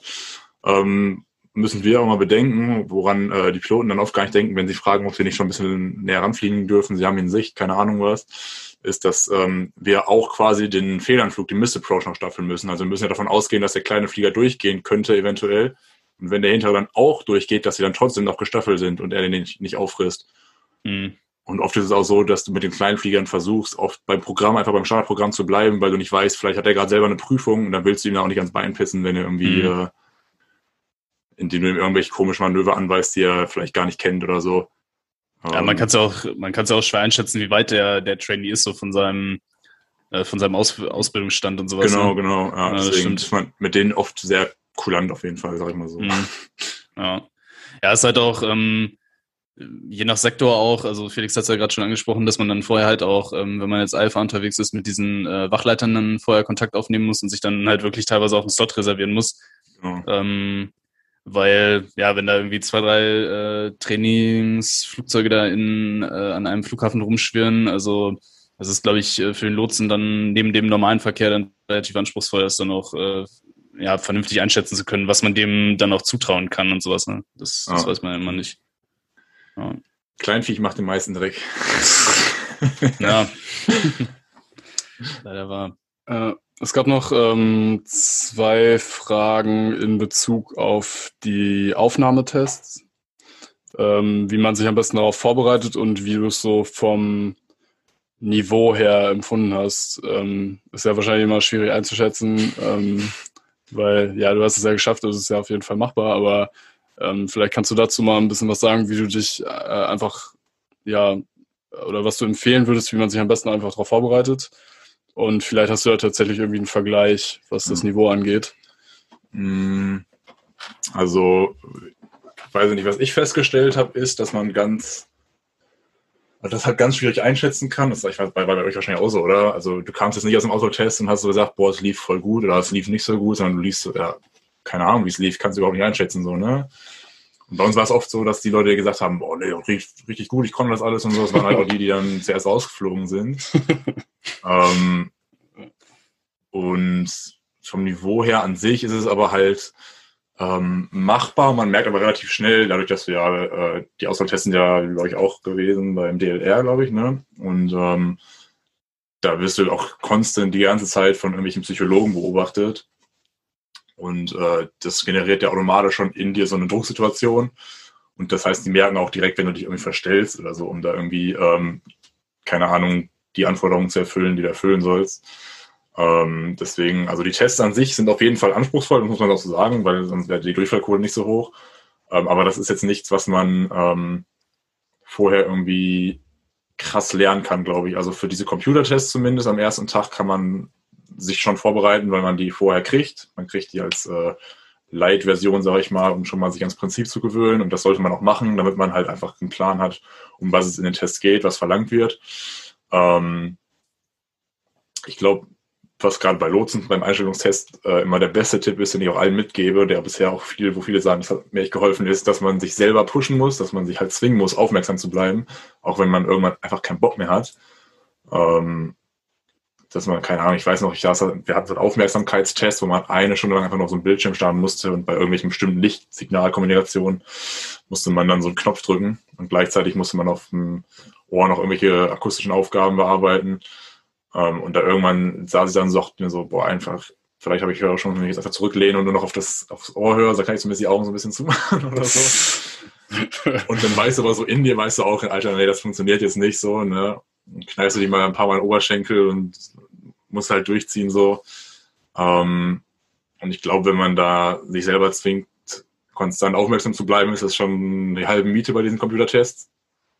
Ähm, und ich sag mal, auf den Rest äh, kann man sich halt so vorher so ein bisschen schon mal einstellen. Man weiß ja, dass es ein Job ist, der viel Teamfähigkeit erfordert. Und ähm, wenn ich jetzt weiß, ich habe mein ganzes Leben lang Einzelsport gemacht und hasse Gruppenarbeiten in der Schule und so, dann weiß man vielleicht schon, okay, vielleicht ist das nicht so das, äh, der Job, den ich mir auswählen sollte. also Ähm, zumindest weiß man, dass man dran arbeiten sollte. Ne? Ja. ja. Aber ich glaube, das nicht, also das Niveau ist sehr hoch, aber der Glaube daran, dass man das schaffen kann, ist, glaube ich, echt, echt wichtig und dass man sich da selber immer pusht und dann hat man echt einfach gute Chancen. und den Rest kann man nicht beeinflussen. Entweder bringt man dann die Fähigkeiten mit, die verlangt werden, weil die kann man nicht erlernen, entweder hat man die oder nicht. Es liegt auch nicht daran, weil man irgendwie besser daran ist als andere, sondern weil es einfach so sich entwickelt hat und angeboren ist und dann ja, findet man da so die Tests irgendwie raus. Genau. Und dann. Äh, ah, sorry, ich wollte nicht unterbrechen. Ich dachte, nee, ich, ich habe gesagt, im Interview zum Beispiel ist es dann auch einfach wichtig, dass man so sich nicht verstellt, weil das ist eher ein Punkt, dass sie dich dann, ähm, dass sie dann zwar deine Schwächen vielleicht erkennen, aber sagen, ja, aber er geht damit offen ehrlich um, er weiß, was sie sind so. Als wenn man versucht, das zu verstellen, sie das dann feststellen und sagen, ja, er kann es halt überhaupt nicht akzeptieren, dass seine Schwäche ist. Er versucht, das zu überspielen und so. Ähm, wenn man da dann eine gesunde Balance sozusagen findet. Also ich persönlich fand auch also generell Interviews, also Jobinterviews, aber bei der DFS oder woanders immer viel, voll interessant eigentlich, weil du ja auch so ein bisschen die Stories von den Leuten hörst, die das Ganze führen und so und wie die da hingekommen sind.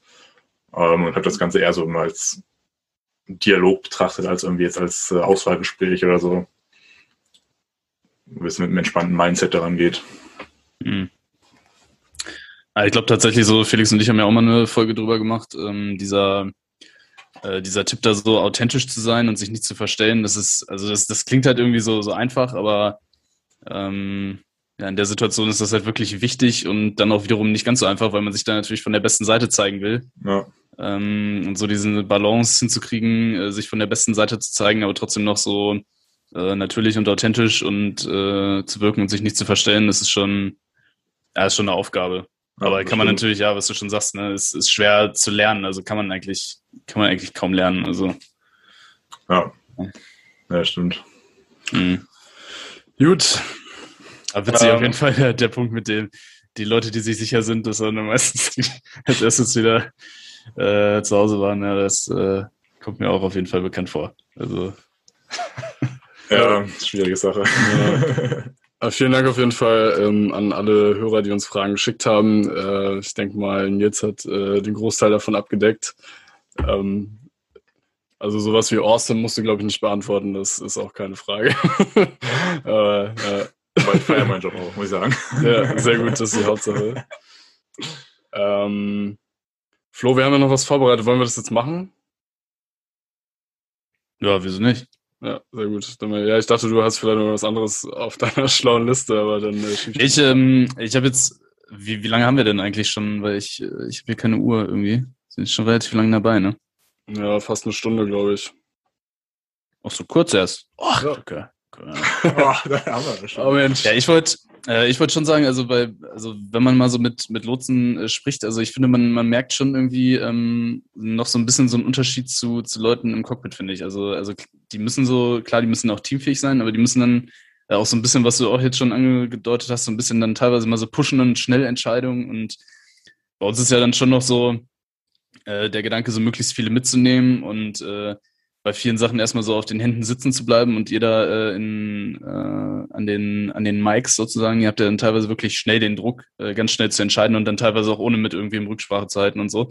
Ja. Also ich finde, man merkt ähm, da schon so ein bisschen so unterschiedliche Persönlichkeitsmerkmale äh, noch. Also, ähm, ja, also ich glaube, es gibt so eine Schnittmenge, aber ähm, es gibt auch so ein paar Unterschiede, würde ich sagen, zu der Arbeit im Cockpit.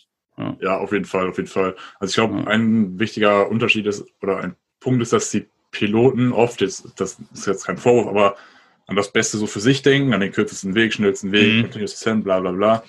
Ähm, und der Lotse muss halt so das, das ganze Bild, sag ich mal, im Blick haben, dass ja. man das, sag ich mal, fair aufteilt zwischen allen, ähm, dass jeder so ein bisschen irgendwie dann im besten Fall das Maximum äh, an Effizienz bekommt, aber es das heißt halt mhm. nicht immer möglich so. Ähm, und dann halt auch, was du sagst, so irgendwie eine Kunst, oder was heißt eine Kunst, aber man muss es schon sich antrainieren, dass man die Piloten auch durch seine Stimmlage, weil das ist ja das einzige Kommunikationsmittel, was wir irgendwie haben, mhm. so ein bisschen wissen lässt, okay, in welcher Situation ist man. Also ist man jetzt gerade in einer entspannten Situation, das ist kein Problem, wenn mal kurz am Funk gelabert wird oder wenn irgendwelche Special Requests sind. Aber wenn man durch seine Stimme schon deutlich macht, okay, ich habe gerade mhm. mega viel zu tun und ich bin gerade richtig busy, also mach bitte das, was du machen musst und mehr nicht so. Mhm. Ähm, das ist da auf jeden Fall noch, spielt da noch mit rein, das ist, glaube ich, relativ wichtig. Ja. Ähm, ist zum Beispiel auch ein Punkt, den ich von meinen Ausbildern ab und zu mal höre, weil ich bin so mega entspannt am Funk und auch wenn viel los ist, dann denke ich mir so, yo, machen wir mal hier. Alles klar. Und ähm, genau. Ja. ja, die, also als Crew, ich meine, du kannst natürlich auch das gesamte Verkehrsbild nicht ähm, im Blick haben. Also wir probieren es natürlich, äh, dass wir so ein bisschen mitplotten, okay, wer ist gerade wo, auch natürlich für unseren eigenen Vorteil, wenn wir jetzt ähm, zum Beispiel hören, okay, neben uns wird jetzt gerade äh, gepusht oder sowas, dann äh, als Beispiel, dass du jetzt, oder da ist gleich ein Flugzeug fertig, dass man dann äh, guckt, dass man vielleicht noch früher rausgeht oder sowas natürlich. Ähm, aber da habt ihr natürlich die viel bessere Übersicht. Ähm, bei uns ist es natürlich dann teilweise so, dass wir dann wiederum andere Faktoren, die ihr gar nicht wisst, ähm, die jetzt den ganzen Betrieb betreffen, dann im Auge auch äh, haben. Ja. Und äh, da muss man dann halt immer gucken, dass man dann möglichst gut irgendwie kommuniziert und ähm, ja, gute Lösungen findet. Ähm, ja, was, ja, das, äh, ich glaube, ähm, deswegen ist das auch so wichtig. Also ihr kriegt auch Streckenerfahrungsflüge, dass da viel Austausch stattfindet, auch dass man äh, deswegen finde ich es auch persönlich mega cool, mal in so einem Center äh, wirklich dabei zu sein, mal zu, zu hospitieren sozusagen. Ähm, dass man da auch mal mitbekommt, okay, worüber, äh, worauf achtet jetzt eigentlich äh, der Lotse in der Situation? Was ist da jetzt vielleicht so diese Unwägbarkeiten von, äh, von dem Flieger in dem Moment, äh, den man da vielleicht äh, nicht so richtig einschätzen kann? Ähm, ich glaube, das ist halt mega wichtig, dass da so Verständnis auf beiden Seiten ähm, geschaffen wird. Und äh, wenn ich dich jetzt hier gerade zu so sitzen habe, dann kann ich ja vielleicht auch mal so stellvertretend so ein großes Lob aussprechen, also an die deutsche Flugsicherung, an die Fluglotsen. Ähm, also bei uns, aber also bei uns ist es teilweise halt auch so dann, ähm, also von, von meiner Seite jetzt ehrlicherweise nicht, weil äh, ich, äh, ich glaube das jetzt schon, dass ihr halt in jeder Situation einen besseren Überblick habt und dass ihr auch so nach bestem Wissen und Gewissen effizient und sicher ähm, den ganzen Verkehr leitet. Aber äh, bei manchen ist dann natürlich schon dann manchmal so der Frust da und dann so, oh ja, warum kriegen wir jetzt hier nicht den Direct oder warum dauert das jetzt wieder so lange und so. Ja. Ähm, aber ich bin mir da jetzt eigentlich schon relativ sicher, wenn man so mit deutschen Fluglotsen zu tun hat, ähm, dass die äh, wirklich sehr, sehr fit sind und dass man sich da wirklich äh, drauf verlassen kann. Und äh, ich finde das auch insofern immer beruhigend, ähm, dass man halt weiß, wenn man jetzt so seinen Heimatflughafen ansteuert, dass man äh, da auf jeden Fall gute Unterstützung hat, wenn jetzt auch mal ein bisschen, äh, wenn es ein bisschen stressig wird. Ähm, weil ich meine, ich kriege jetzt natürlich auch viel ATC in anderen Ländern mit, ähm, sei es jetzt äh, USA oder zum Beispiel auch Asien, also China oder Indien.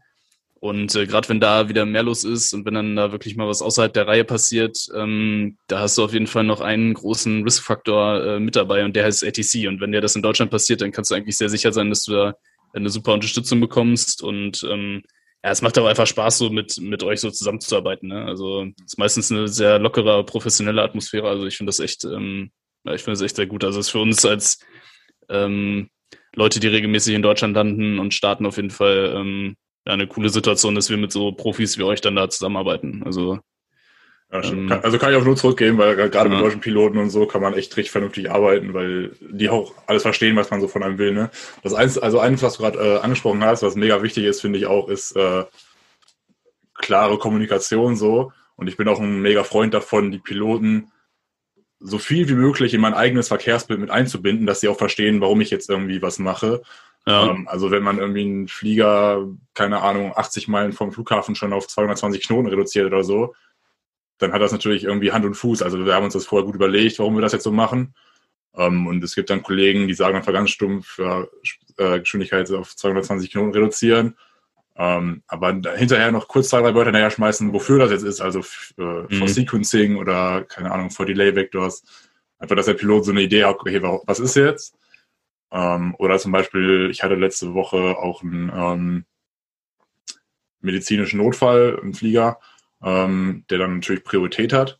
Und ich hatte noch einen, äh, einen Flieger, einen Verkehrsflieger vorher, der ähm, hätte reingepasst, wenn er einen äh, Approach geflogen wäre, also ein Anflug, der nicht standardmäßig wäre, also so einen kurzen Anflug über sechs Meilen, dann hätte er vorher noch reingepasst, sonst halt wäre es schon eng geworden. Ähm, zumindest so eng geworden, dass ich den hinteren Flieger nicht mehr hätte mit Highspeed äh, reinfetzen lassen können. Und ähm, manche Piloten würden dann auch einfach sagen, wenn sie redefaul sind, so, ja, ähm,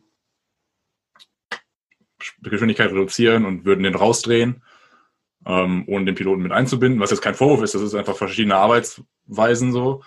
Da ähm, seid ihr nicht zu verpflichtet, ne? Nee, genau, weil wir halt nicht zu verpflichtet sind, aber das, glaube ich, schafft erstens Kapazität, weil es viele Rückfragen vermeidet. Ähm, und ich habe dann mit dem Piloten auch erklärt, passen Sie auf, ähm, natürlich alles ICAO-konform auf Englisch. Ähm, äh, Französisch. Ist Medical Emergency, das dahinter. Ähm, und das wird jetzt relativ eng, wenn ich sie über einen Standard-Approach reinfahren lasse. können Sie den Kursanflug über sechs Meilen akzeptieren? Wenn ja, dann machen wir das. Wenn nicht, dann würde ich Ihnen jetzt Delay Vectors übers Feld geben und äh, von der anderen Richtung nochmal anfliegen lassen hinterher. So. Also, dass die Piloten auch wissen, warum ich jetzt irgendwas mache. So, ne? Mhm. Das Beispiel finde ich halt ganz gut, um das so ein bisschen darzustellen. Ähm, den zweiten Punkt hatte ich auch noch, aber habe ich wieder vergessen. also kann ich so Ja, also das ist ja zum Beispiel auch schon so eine, so eine Sache, die, ähm, also die ich halt schon so äh, mega wertschätze, weil man, man weiß halt, äh, ihr tut so das Beste, um den Flug auch mö- möglichst effizient zu gestalten. Jetzt zum Beispiel gestern hier, ähm, äh, als ich dann äh, das, das Leck hier geflogen bin, äh, wir sind dann halt auf so einen Punkt geklärt worden äh, auf der Rival Route und dann äh, gab es dann halt so eine ähm, Restriction vom Lotsen äh, davor, also der nicht Arrival war, sondern irgendwie ähm, so ein Center-Lotse hier, äh, der meinte dann, ja, reach that point at äh, ja, 1000, ähm, Speed 250, ne? Und äh, war halt mega weit draußen. Und äh, ja, da haben wir schon so gesagt, so, ja, okay, dann sind wir mega tief und mega langsam und äh, haben dann noch irgendwie, weiß ich nicht, 80 Meilen bis zum Platz, so nach dem Motto, macht jetzt eigentlich gar keinen Sinn. Mhm. Aber das ist dann halt nicht so, dass die hier in den USA dann irgendwie koordinieren und sagen, ja, ey, können wir den jetzt äh, noch höher lassen und ein bisschen äh, schneller fliegen lassen, weil der ist jetzt so weit draußen, es ist nichts los. Also es war wirklich nichts los. Ja. Ähm, wir waren bei weit und breit der einzige Flieger. Und ähm, das ist dann halt irgendwie auch frustrierend, dass man so denkt, so, okay, denen ist das eigentlich scheißegal, ob das jetzt hier effizient abläuft oder ähm, die machen halt ihren Stiefel so ähm, und, und gut ist. Ja. Und äh, in China oder so ist das ja teilweise noch extremer, ne?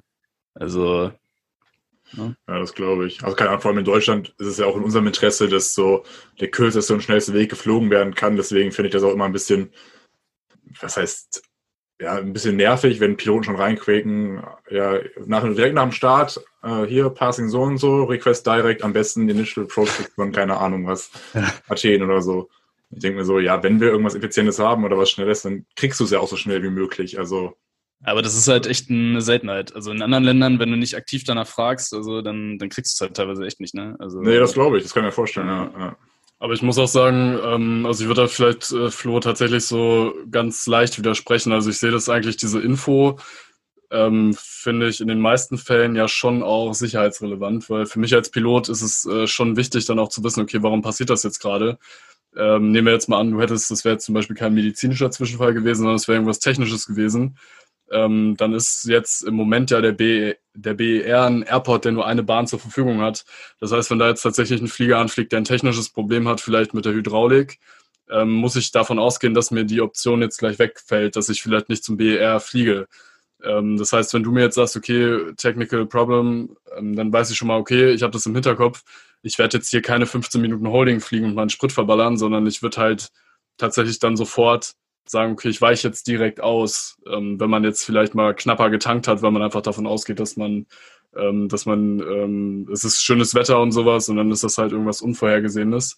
Äh, deswegen finde ich diese Info eigentlich schon wichtig. Also ich sehe das jetzt nicht so, dass das irgendwie ein guter Service ist, sondern äh, so für das Bild, was man dann hat. Ähm, und das versuchen wir ja immer auch irgendwie im Kopf parat zu haben, weil wir ja natürlich auch immer uns Alternativen parat legen Mhm. Ähm, finde ich, ist das schon auch wichtig zu wissen, weil für mich wäre es jetzt ein Unterschied, ähm, einfach zu wissen, okay, kann jetzt halt sein, wenn der Flieger tatsächlich auf der Bahn erstmal stehen bleibt, eine Viertelstunde reicht mein Sprit halt nicht. Und dann kann ich mich darauf schon mal vorbereiten, kann vielleicht sagen, proaktiv, okay, ich weiche jetzt lieber schon mal aus, äh, als dass ich da jetzt noch zehn Minuten irgendwo Holding fliege und am Ende wird der Sprit dann unnötig knapp. Also Aber ich denke gesagt, dass das, äh, ich habe ja nur gesagt, dass er nicht dazu verpflichtet ist als Lotse, oder? Ja, also ich gesagt, dass, Nein, ich hatte es jetzt so ein bisschen so verstanden, dass, dass du meinst, so ja, ist guter Service, aber ich finde, eigentlich ist es sogar, sollte es eigentlich schon mandatory sein, dann irgendwie auch so einen Grund nachzuliefern, weil. Ja, das ähm, meine ich ja. Also wenn, wenn natürlich, also so viel kommunizieren wie möglich. Natürlich, das ist immer, wenn, wenn sich äh, die, ähm, die Situationsbilder möglichst äh, größtflächig überdecken, ist das natürlich immer am besten auf, auf beiden Seiten. Ne? Ja. Aber also ich meine, der Lotse ist ja jetzt nicht verpflichtet dazu, äh, wenn er sagt, Delay Vectors, warum, warum er dir die gibt. So meinte ich das. Aber wenn er natürlich einen Grund dazu lief, äh, klar, ist natürlich immer besser. Und gerade wenn es dann sowas sicherheitsrelevantes ähm, ist. Ja, das stimmt Ja. schon. Wir haben Ja, noch zum eine Sache. letztens, zum Beispiel letztens war jetzt ähm, Vogelschlag. Äh, also haben wir dann auch irgendwie so Delay Vectors bekommen, weil ein Vogelschlag auf der Runway äh, war oder so. Das ist ja natürlich schon wichtig, dass wir das dann wissen. Aber ähm, ja. Ja. Solange uns dann jetzt einfach sagt, äh, eine Zeit, wann wir jetzt zum Beispiel dann mit dem Anflug rechnen können, der hat dann gesagt, ja, äh, expect a few minutes delay, sind wir auch im Boot. Dann müssen wir jetzt nicht wissen, dass ein Vogelschlag ist. So, ne? Aber Äh, wir haben eine, äh, das erste Mal, Nils hat Hunger, glaube ich. Ähm, Omas Kuchen muss gleich kommen, glauben. Äh, wir haben noch eine Sache vorbereitet. Äh, das erste Mal, dass wir hier bei äh, Fensterplatz ein Spiel spielen. Okay. Ähm, und zwar musst du jetzt Topfschlagen machen. Nein. ja, ist ganz witzig. Wir haben ähm, mal versucht, ähm, dich so ein bisschen herauszufordern. Und zwar, ähm, Oh, oh.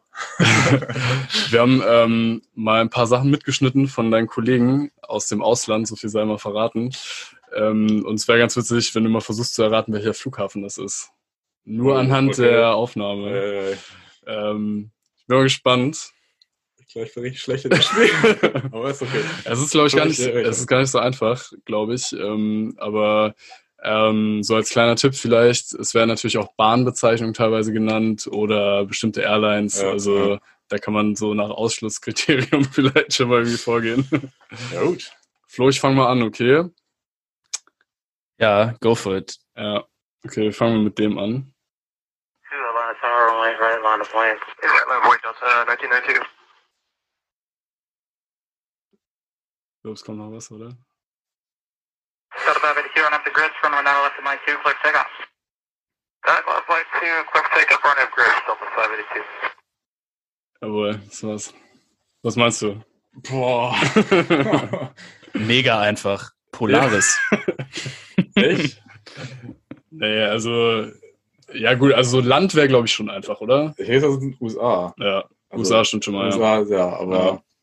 Und er hat was von der Bridge gesagt, vielleicht ist das auch irgendwie. Nee, ich kann, ich kann das echt gar nicht. Okay, ja, dann versuch's mal mit Raten. Okay. Äh, New York oder San Francisco? Mm, nee, Nicht? nee. Äh, hilft es was, wenn ich sage, ist der äh, verkehrsreichste Flughafen der Welt? Äh, Atlanta. Ja, war tatsächlich Atlanta. ja, okay. Ja, Nee, Aber das ist auch wirklich sehr schlecht verstanden. ja. Ja, okay, klar, also jetzt von der Quali her ist jetzt nicht so mega top, aber ich finde, die reden einfach wahnsinnig schnell, ne? Also, Mhm. Das Amis sind, das hört man nur direkt Ja. allein, dass sie die Ja. Pausen zusammenschmeißen. So. Ja. Aber Sie sind auch teilweise mega unfreundlich hier. Das ist so, ja, äh, Boston Center, good evening. Und äh, dann kommt so, ja, Boston Center, Roger. so, dann wurde so, ja, komm, zu mit Felix dann, letztes Mal gesagt, dann- das letzte Mal, glaube ich, Podcast aufgezeichnet haben oder so, dass ich mich so schlecht fühle, wenn, ich, wenn viel los ist, dass ich keine Zeit habe, Piloten zu verabschieden oder so. Das ist ja nicht sein Job, aber gehört Ja. auch dazu. Zu, also so komisch irgendwie, weil die Amis ja so im äh, normalen Leben eigentlich mega freundlich sind. hey, what's up? Ja, also auf dem Radio anscheinend nicht. Gut. Ähm, um ein bisschen äh, dein Ego wieder aufzubauen, machen wir was Leichtes. Whiskey continue on the runway speed under control, please.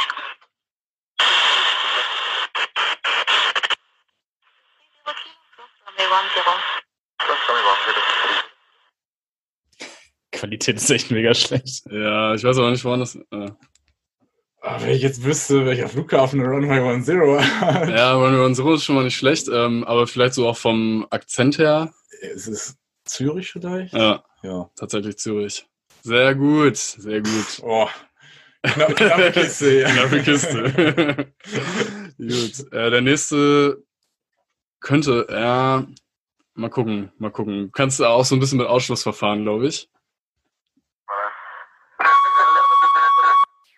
Urlaub in der China, estar uno uno mismo. Derecho a turnos y descenso a uno uno mismo, hacer 6, 4, Ähm, also Spanien. Ja. Also Sie- zumindest äh, Spanisch Spanisch gesprochen. Spanisch gesprochen. Hm, Äh, jetzt ja auch keine Wald- und Wiesenplätze, ne? Also jetzt nicht äh, Valladolid oder so ein Zeug. nein, das ist schon okay. äh, wie, wie viele, wie oft darf ich das hören im Spiel? Zwei, zweimal? ja, ich kann es nochmal abstellen, nochmal die Frage, ob es was bringt, aber. Y descienda Star a 11B. Directo a Urlog y descenso a 11 más el 64 pesado vía letal. ich habe gesagt, Sendo Uno Uno Mil. ja, okay, also jetzt Ja, weißt du, ich- dass die auch einen Flight Level wollen und so haben. ja. Ja, irgendwas Direktor, ne? Oder? Ja, direkt irgendwas. Ja. Uno, Director Uno. Uno. Weiß ich nicht, ist es vielleicht Palma? Nee. Nicht? Mexico City. Mexico City, Mexico ja. gut. City. Flo, kam dir das bekannt vor? Ey, ohne Scheiß. Und die Lotsen da verstehst du teilweise wirklich so schlecht. Also die Qualität, die ist da wirklich teilweise unterirdisch. Und das ist halt auch so ein krasser, äh, das ist auch so eine krasse Mentalität da.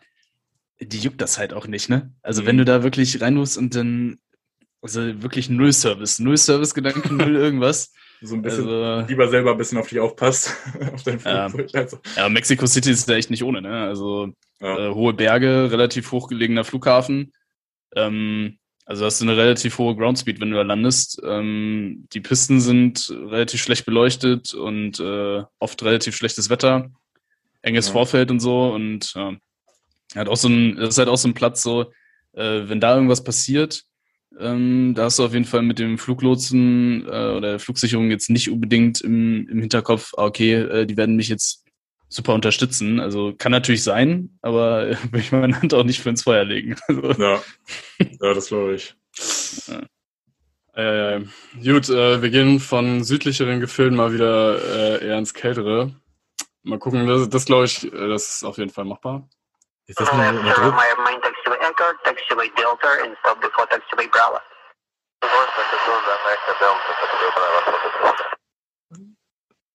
Kommt das? Ja. Oder?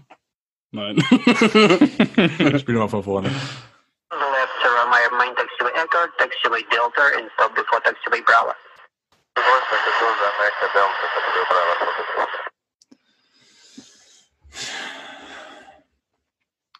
Ja, ich muss zugeben, es war doch nicht so leicht, aber so vom. Ich weiß vom Akzent her vielleicht irgendwas Skandinavisches oder so. Äh, äh, Nee, weit weg. ja, also Norden, aber da fehlt noch eine Richtung.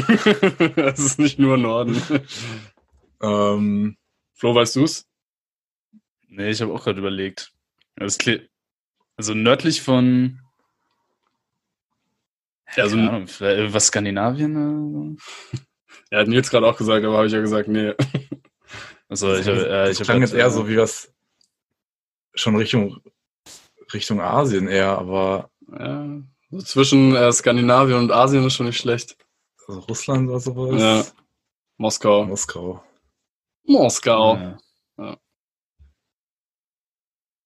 Oh Der Mann. Lotse aber ganz gutes Englisch gesprochen für ihn. Ja, aber Moskau ist auch, also finde ich gut. St. Petersburg auch, also ich Hm. Kann Ja. nicht klagen. Gut, nächster.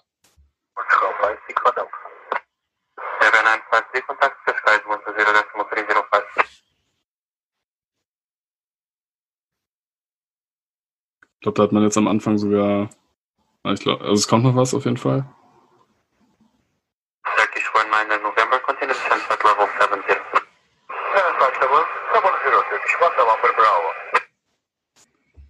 Pff, Istanbul vielleicht? Türkisch, ja, keine Ahnung. Ja, nee. Nee. So vom Slang her kannst du das irgendwie, weil ich, Ja, Turkish 19 November, continue descent at level 70.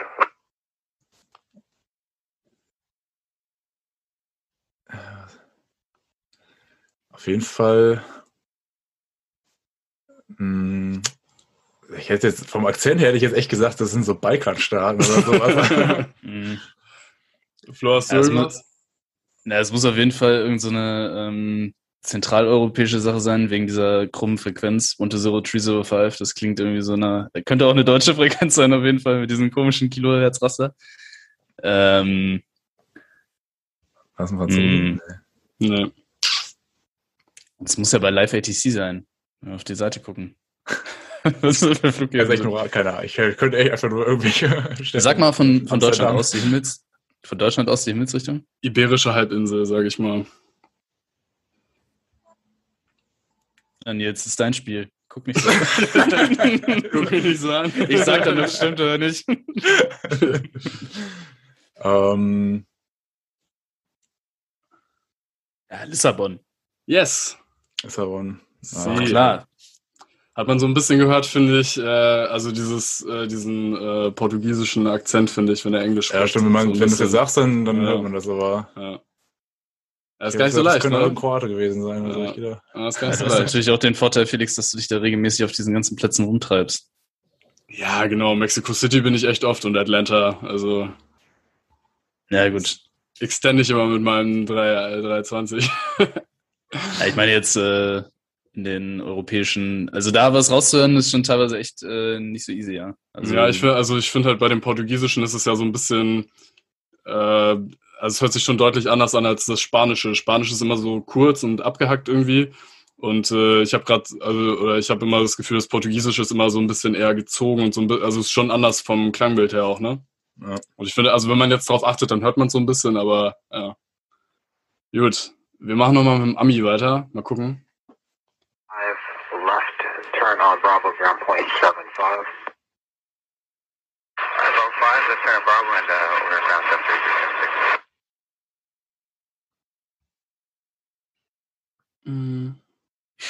Ja, das war schon. Jetzt Gesichtsausdruck so, hoffentlich kommt noch irgendwas, das ist so das leiseste an. Ähm, Ist halt die Frage, man kann jetzt bei Amerika auch nicht irgendwie über einen Akzent gehen, weil der Lotse muss ja nicht unbedingt aus dem, ne, stimmt. Ähm, also wahrscheinlich schwer, ne? So jetzt sag mal eine Region. Kalifornien. Was, vielleicht war das San Francisco? nee, LA. LA. Ja. Ja, das war jetzt auch 50-50, muss ich sagen. Ground Point, Ground Point 75. Ground Point 75. ja, genau. Äh, zwei habe ich noch. Letzten zwei. Äh, ich heb den, den einfachsten hebe ich mal für, fürs Ende auf. On the right, time return right there, left six. And Echo 271, can you just advise your intent to cross this road? War die Dame. London? Die These ist auch echt nicht berauschend. Ja, aber das ist wirklich auch von, also aufnahmebedingt vom Live-ATC. Aber UK ist nicht schlecht, also beziehungsweise, ähm, äh, wie, wie nennt sich das denn? Also britische Inseln ist nicht schlecht. aber es ist nicht London. Nicht London. Ne. Soll ich mal durchgehen? Also es ist noch nicht mal Großbritannien. ja. Ähm, ach, nicht mal Großbritannien. Ne. Oh, was stimmt denn noch? Äh, Ich aber, ja, Dublin, Dublin, genau. ja. Ja. Sehr gut. Aber hat, hat man da was Irisches rausgehört? Nicht, Ich oder? nicht. Nee. Okay. Aber man hat schon auf jeden Fall die Insel. Ja, also man hat schon gemerkt, auf jeden Fall Muttersprachler und ich Ja. fand auch so vom Slang her, dass es nicht amerikanisch, Ja. sondern ja. Gut, letzter. Information November 2 and passing up to 9000 on this 705. Reach on the Kinetic 109 and ground 11705 by Kellum. 907. Okay, das war, glaube ich, ziemlich leicht, oder? Das ist ja Amsterdam gewesen, oder? ja, genau, ja, Amsterdam. Gehen wir nochmal Oh, mit nochmal. einem Erfolgserlebnis raus. ja. Sehr gut. Aber es ist funny, wir haben gedacht, wir gucken mal, wie gut du deine Kollegen lustig, das, erkennst. das, das, das ist eine gute Idee gewesen, muss ich sagen. ja. Vor allem könnt ihr mal ihr auf Instagram in die Kommentare schreiben und den Post von dieser Folge, wie viele ihr erraten habt. Ja, genau, bin ich auch mal gespannt. Vielleicht haben wir so ein paar Profis dabei, die live ATC irgendwie rauf und runter hören. Ähm, genau. Ja, Florian, meine Checkliste wäre completed. Da ich keine hatte, meine auch. Sehr gut. Ähm, dann von meiner Seite vielen Dank fürs äh, Zuhören. Äh, wir hoffen, wir konnten alle eure Fragen klären und ähm, euch hat die Folge gefallen. Äh, denkt natürlich auch immer dran, uns fleißig auf Instagram äh, zu schreiben, zu abonnieren und überall anders auch. Ähm, auch Nils, von meiner Seite vielen Dank, dass du wieder äh, vorbeigeschaut hast. Klaro. Claro, sie. Und äh, Flo macht auch schon seine Kamera aus. Nee, Ja, das, das, nein, das geht hier die ganze Zeit automatisch aus. Und ich weiß nicht warum. Und äh, wir genehmigen uns jetzt den Erdbeerkuchen und äh, Flo, dir viel Spaß noch. Der lag jetzt schon eine von der Sonne oder so hier. Ja. Das, ne, das ist ganz, ganz gefährlich. Ja. Okay.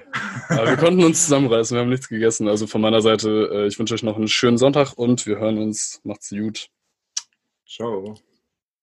Ja, äh, auch von meiner Seite vielen Dank fürs Zuhören. Danke an Nils und bis zum nächsten Mal.